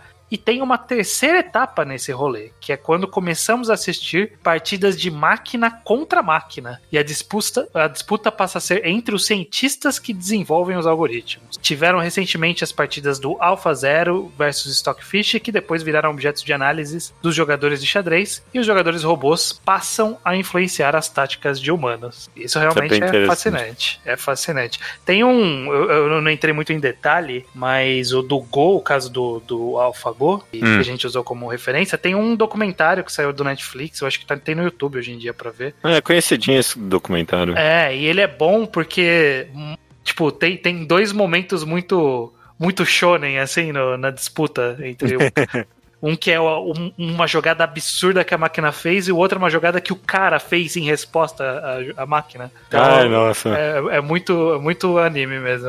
É bem, bem legal. Eu recomendo que as pessoas vão atrás de ver. É fascinante ver, ver a inteligência artificial influenciando no esporte. É tipo, a gente comentou de o gâmbito da rainha, né, no, no próprio podcast, né? E é inegável que foi essa série que meio que deu um, um revival no, no xadrez e jogos de tabuleiro desse tipo no geral no consciente coletivo, né? E é, é, eu, eu por um bom tempo eu fiquei muito, muito interessado em vídeo de YouTube de xadrez e esse tipo de coisa.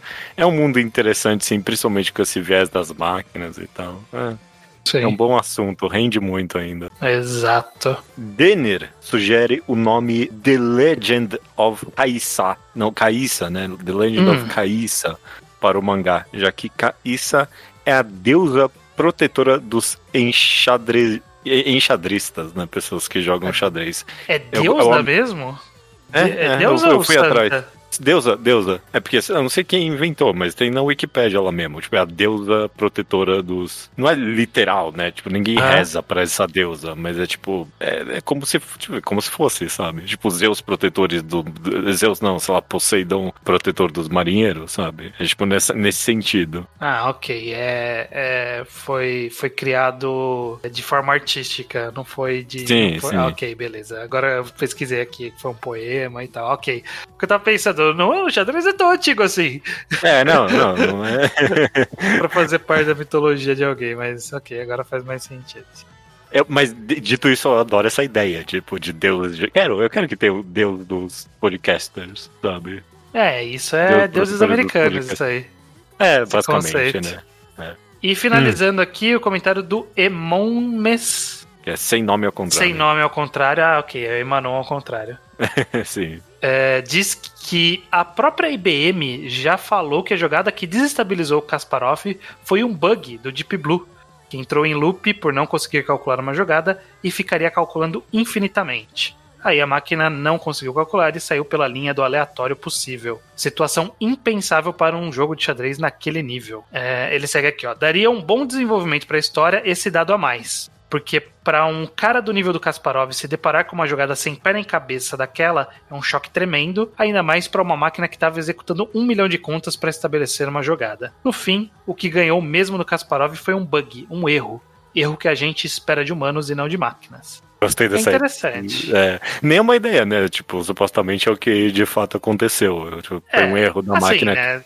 Não, não foi por causa disso que ele perdeu, porque foi uma melhor de cinco, né? E ele É, perdeu claro, claro, uma claro. das partidas, foi isso. Mas, Claro. é, Mas na nossa história poderia ser só isso. Eu não me. Poderia não- ser, poderia ser só Poderia ser- essa, só é. uma. Que, mano, é melhor de cinco. É... Não tem, é, não, uma partida é o bastante. é, Quem ganha uma é o vencedor. Acabou aí. Bom, bom podcast. e Tô, tô na expectativa de ver qual vai ser o próximo. O mangá de autor.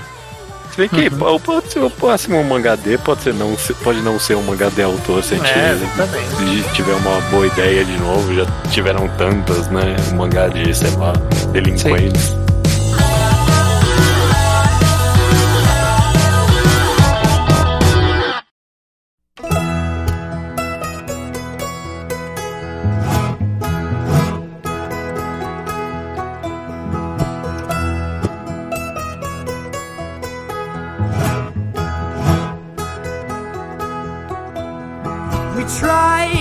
sleep up in the banks of snow, but soon discovered it was far too cold. So A recomendação da semana é minha, Judeu. Eu sou assim estranho, já perdi a conta de quantas vezes a gente teve essa exata interação. Então só Exatamente. manda a bala. É, mas é pra, pra estabelecer familiaridade para as pessoas não estarem perdidas nessa dinâmica. Eu, nas últimas semanas eu tenho lido bastante coisa que saiu de premiação, de dessas coisas para que me chamou atenção, recomendações de essa eh, premiação Mangatai Show, mas teve algumas outras indicações diversas que apareceram no Twitter, eu fui jogando toda a minha lista de leitura pra ver o, que, o que, que grudava. Teve sendo algumas coisas legais, tem coisa que eu quero esperar mais um pouquinho pra pra recomendar. Mas esse aqui eu acho que é uma recomendação que encaixa no tipo de coisa mangá ao quadrado, Uhum. de, de talvez ser gostosinho de acompanhar. O mangá em questão, o nome japonês é Roku Rokusei Nikumotoike. O nome em inglês, que saiu pela Vertical lá nos Estados Unidos, Go With The Clouds, North by Northwest. Esse mangá é da autora Aki Irie, que é a autora de Hanto Hairu Sekai. É o mangá que ela tá publicando neste momento. Que ela voltou depois de muito tempo, desde que ela terminou Han, e ficou sem lançar nada, é, sem nada, nada de fôlego, né? E aí agora ela veio com esse. Agora não, né? Já faz alguns anos, já 2016 começou a sair, ainda tá em publicação com cinco volumes, sai com um ritmo bem, bem lento, e os scans estão pegando agora. Teve um bom hiato, mas parece que agora eles vão voltar pra valer. Esse mangá. Oi. Eu, eu, eu li esse mangá. Eu, li- eu- eu não tô nos atuais dele, infelizmente, mas, tipo, eu acho que eu li os três primeiros capítulos quando saiu mesmo. Tipo, lá em, lá em 2018 eu tô vendo aqui os scans. Eu cheguei a É, ler. Ficou parado bastante tempo, voltou há pouco tempo. Aí eu me deparei em alguma dessas indicações malucas e, e peguei pra ler. Basicamente, ele conta a história do Kei, Kei Miyama. Ele mora na Islândia junto com o vô dele. Ele é japonês, mas ele mora na Islândia e trabalha lá como um detetive freelance. Mas assim, é um mangá sobre o que a autora quiser falar no final das contas, porque Aham. tem, tem um quê de detetive, mas tem um quê de de só slice of life ali, só de Uhum. passagem da vida dele, ele morando na Islândia, vendo paisagem, Bem é? contemplativo, né? Bem contemplativo. Ela, ela no final do primeiro volume, naqueles Afterwards, ela disse que ela queria falar um mangá sobre a Terra, sobre o, o poder da Terra, e aí pesquisando sobre isso, ela chegou na Islândia. Com certeza conseguiu uma viagenzinha aí com, os- com, com a editora que pagou pra ela ir lá, tirou várias fotos, visitou. O, o mangá ele varia entre o, o segundo volume que, que os scans começaram há pouco tempo é, é um rolê meio de vamos fazer turismo na Islândia, basicamente. Tipo, é- Uhum. é- ele dando uma olhada em coisas da Islândia pelas visões desse protagonista. No, no primeiro, no, no resto do primeiro volume tem um quê de detetive, tem uma backstory ali de que tem alguma coisa com o irmão dele envolvido. O Kay, ele tem um- uma habilidade especial que não tá muito explicado pra gente. É, é uma coisa meio tal qual como era em, em Han, né, do mundo cinzento, é, é, é ter uma magia meio inexplicada ali, né, meio que estão nas pequenas coisas. E a dele é que ele fala com, com objetos elétricos. Então ele conversa com o carro, né, no primeiro capítulo é isso que, é Uhum. que, que, que chama atenção, né, que ele consegue ouvir o que o carro diz pra ele, é, mas o mesmo se diz pra outros aparelhos eletrônicos. Mas isso é um detalhe do- dessa personalidade do personagem, porque o, rolê é mais de contemplação e ver o dia a dia desse personagem, dessa ilha da Islândia como ela é diferente. E assim, é um mangá de, de tudo isso e de nada disso. Ele é muito o que a autora quer escrever. E eu adoro isso. Adoro como, como é fascinante que a autora colocou nesse framework dela. Ah, vou fazer uma, uma breve historinha de romance, vou fazer uma coisa de, de amizade, vou fazer um mistério de verdade, vou fazer só um rolê contemplativo. Ela fica variando à vontade dentro desse framework. E eu achei bem gostosinho de ler, foi uma leitura super rápida de fazer, eu não. eu- eu- como comentei, eu peguei várias coisas e li o primeiro capítulo de tudo pra ver o que, que eu ia embalar. E esse eu embalei e li tudo de uma vez. É, eu achei gostosinho. Acho que vale, vale acompanhar esses lançamentos que espero comecem pra valer agora com os scans. Excelente. Sabe, me, me remete, me dá o mesmo feeling esse mangá de Homoedema, não mesmo? Uhum. É quase Emanon, o- no final das contas, o, o mangaka ele não, explorou tudo que é- o conceito tinha, né? E, Sim. pare- parece que a ideia aqui é, é fazer isso de fato, é como se fosse. Tô, tô, tô comparando demais, mas é como se pegasse e de fato expandisse esse, esse um personagem bem misterioso e interessante para vários lugares. É, Sim. é, eu, eu, eu- quero voltar a ler agora que você recomendou. Que, bom, de- deve ter umas outras formas de, de ler que não pelo Skull, suponho eu. Não, Ou não tem, comprando. porque isso é mais. É, e e nesse caso não é não irônico mesmo, é comprando, porque né, a época que ele saiu não era tão comum nos Estados Unidos ainda versão digital. Digital. Ah, Então ok. não, então não tem, não tem rip, não Hum. tem, não tem nenhum Dunk Empire aí pra salvar a gente disso. ok, vamos, vamos- esperar os scans, eles vão, vão entregando aí pra gente aos poucos. É, bom, Mas- eu apoio a recomendação completamente excelente. Eu não vou ler esse título em, em japonês, não. É, co- como é que ficou em inglês? Go with the clouds, north by northwest. Em português, Vá vá com as nuvens. nuvens, É, norte e no, noroeste. não, nordeste, é noroeste, tá certo. Noroeste. Norte, norte, norte e noroeste, tá É, certo. tem um, tem um rolê aí com North by Northwest que parece que é uma referência ao filme, North by Uhum. Northwest. E não sei qual que ficou a tradução em português desse filme no Brasil. Eu acho que ficou, tipo, é um nome nada a ver a tradução.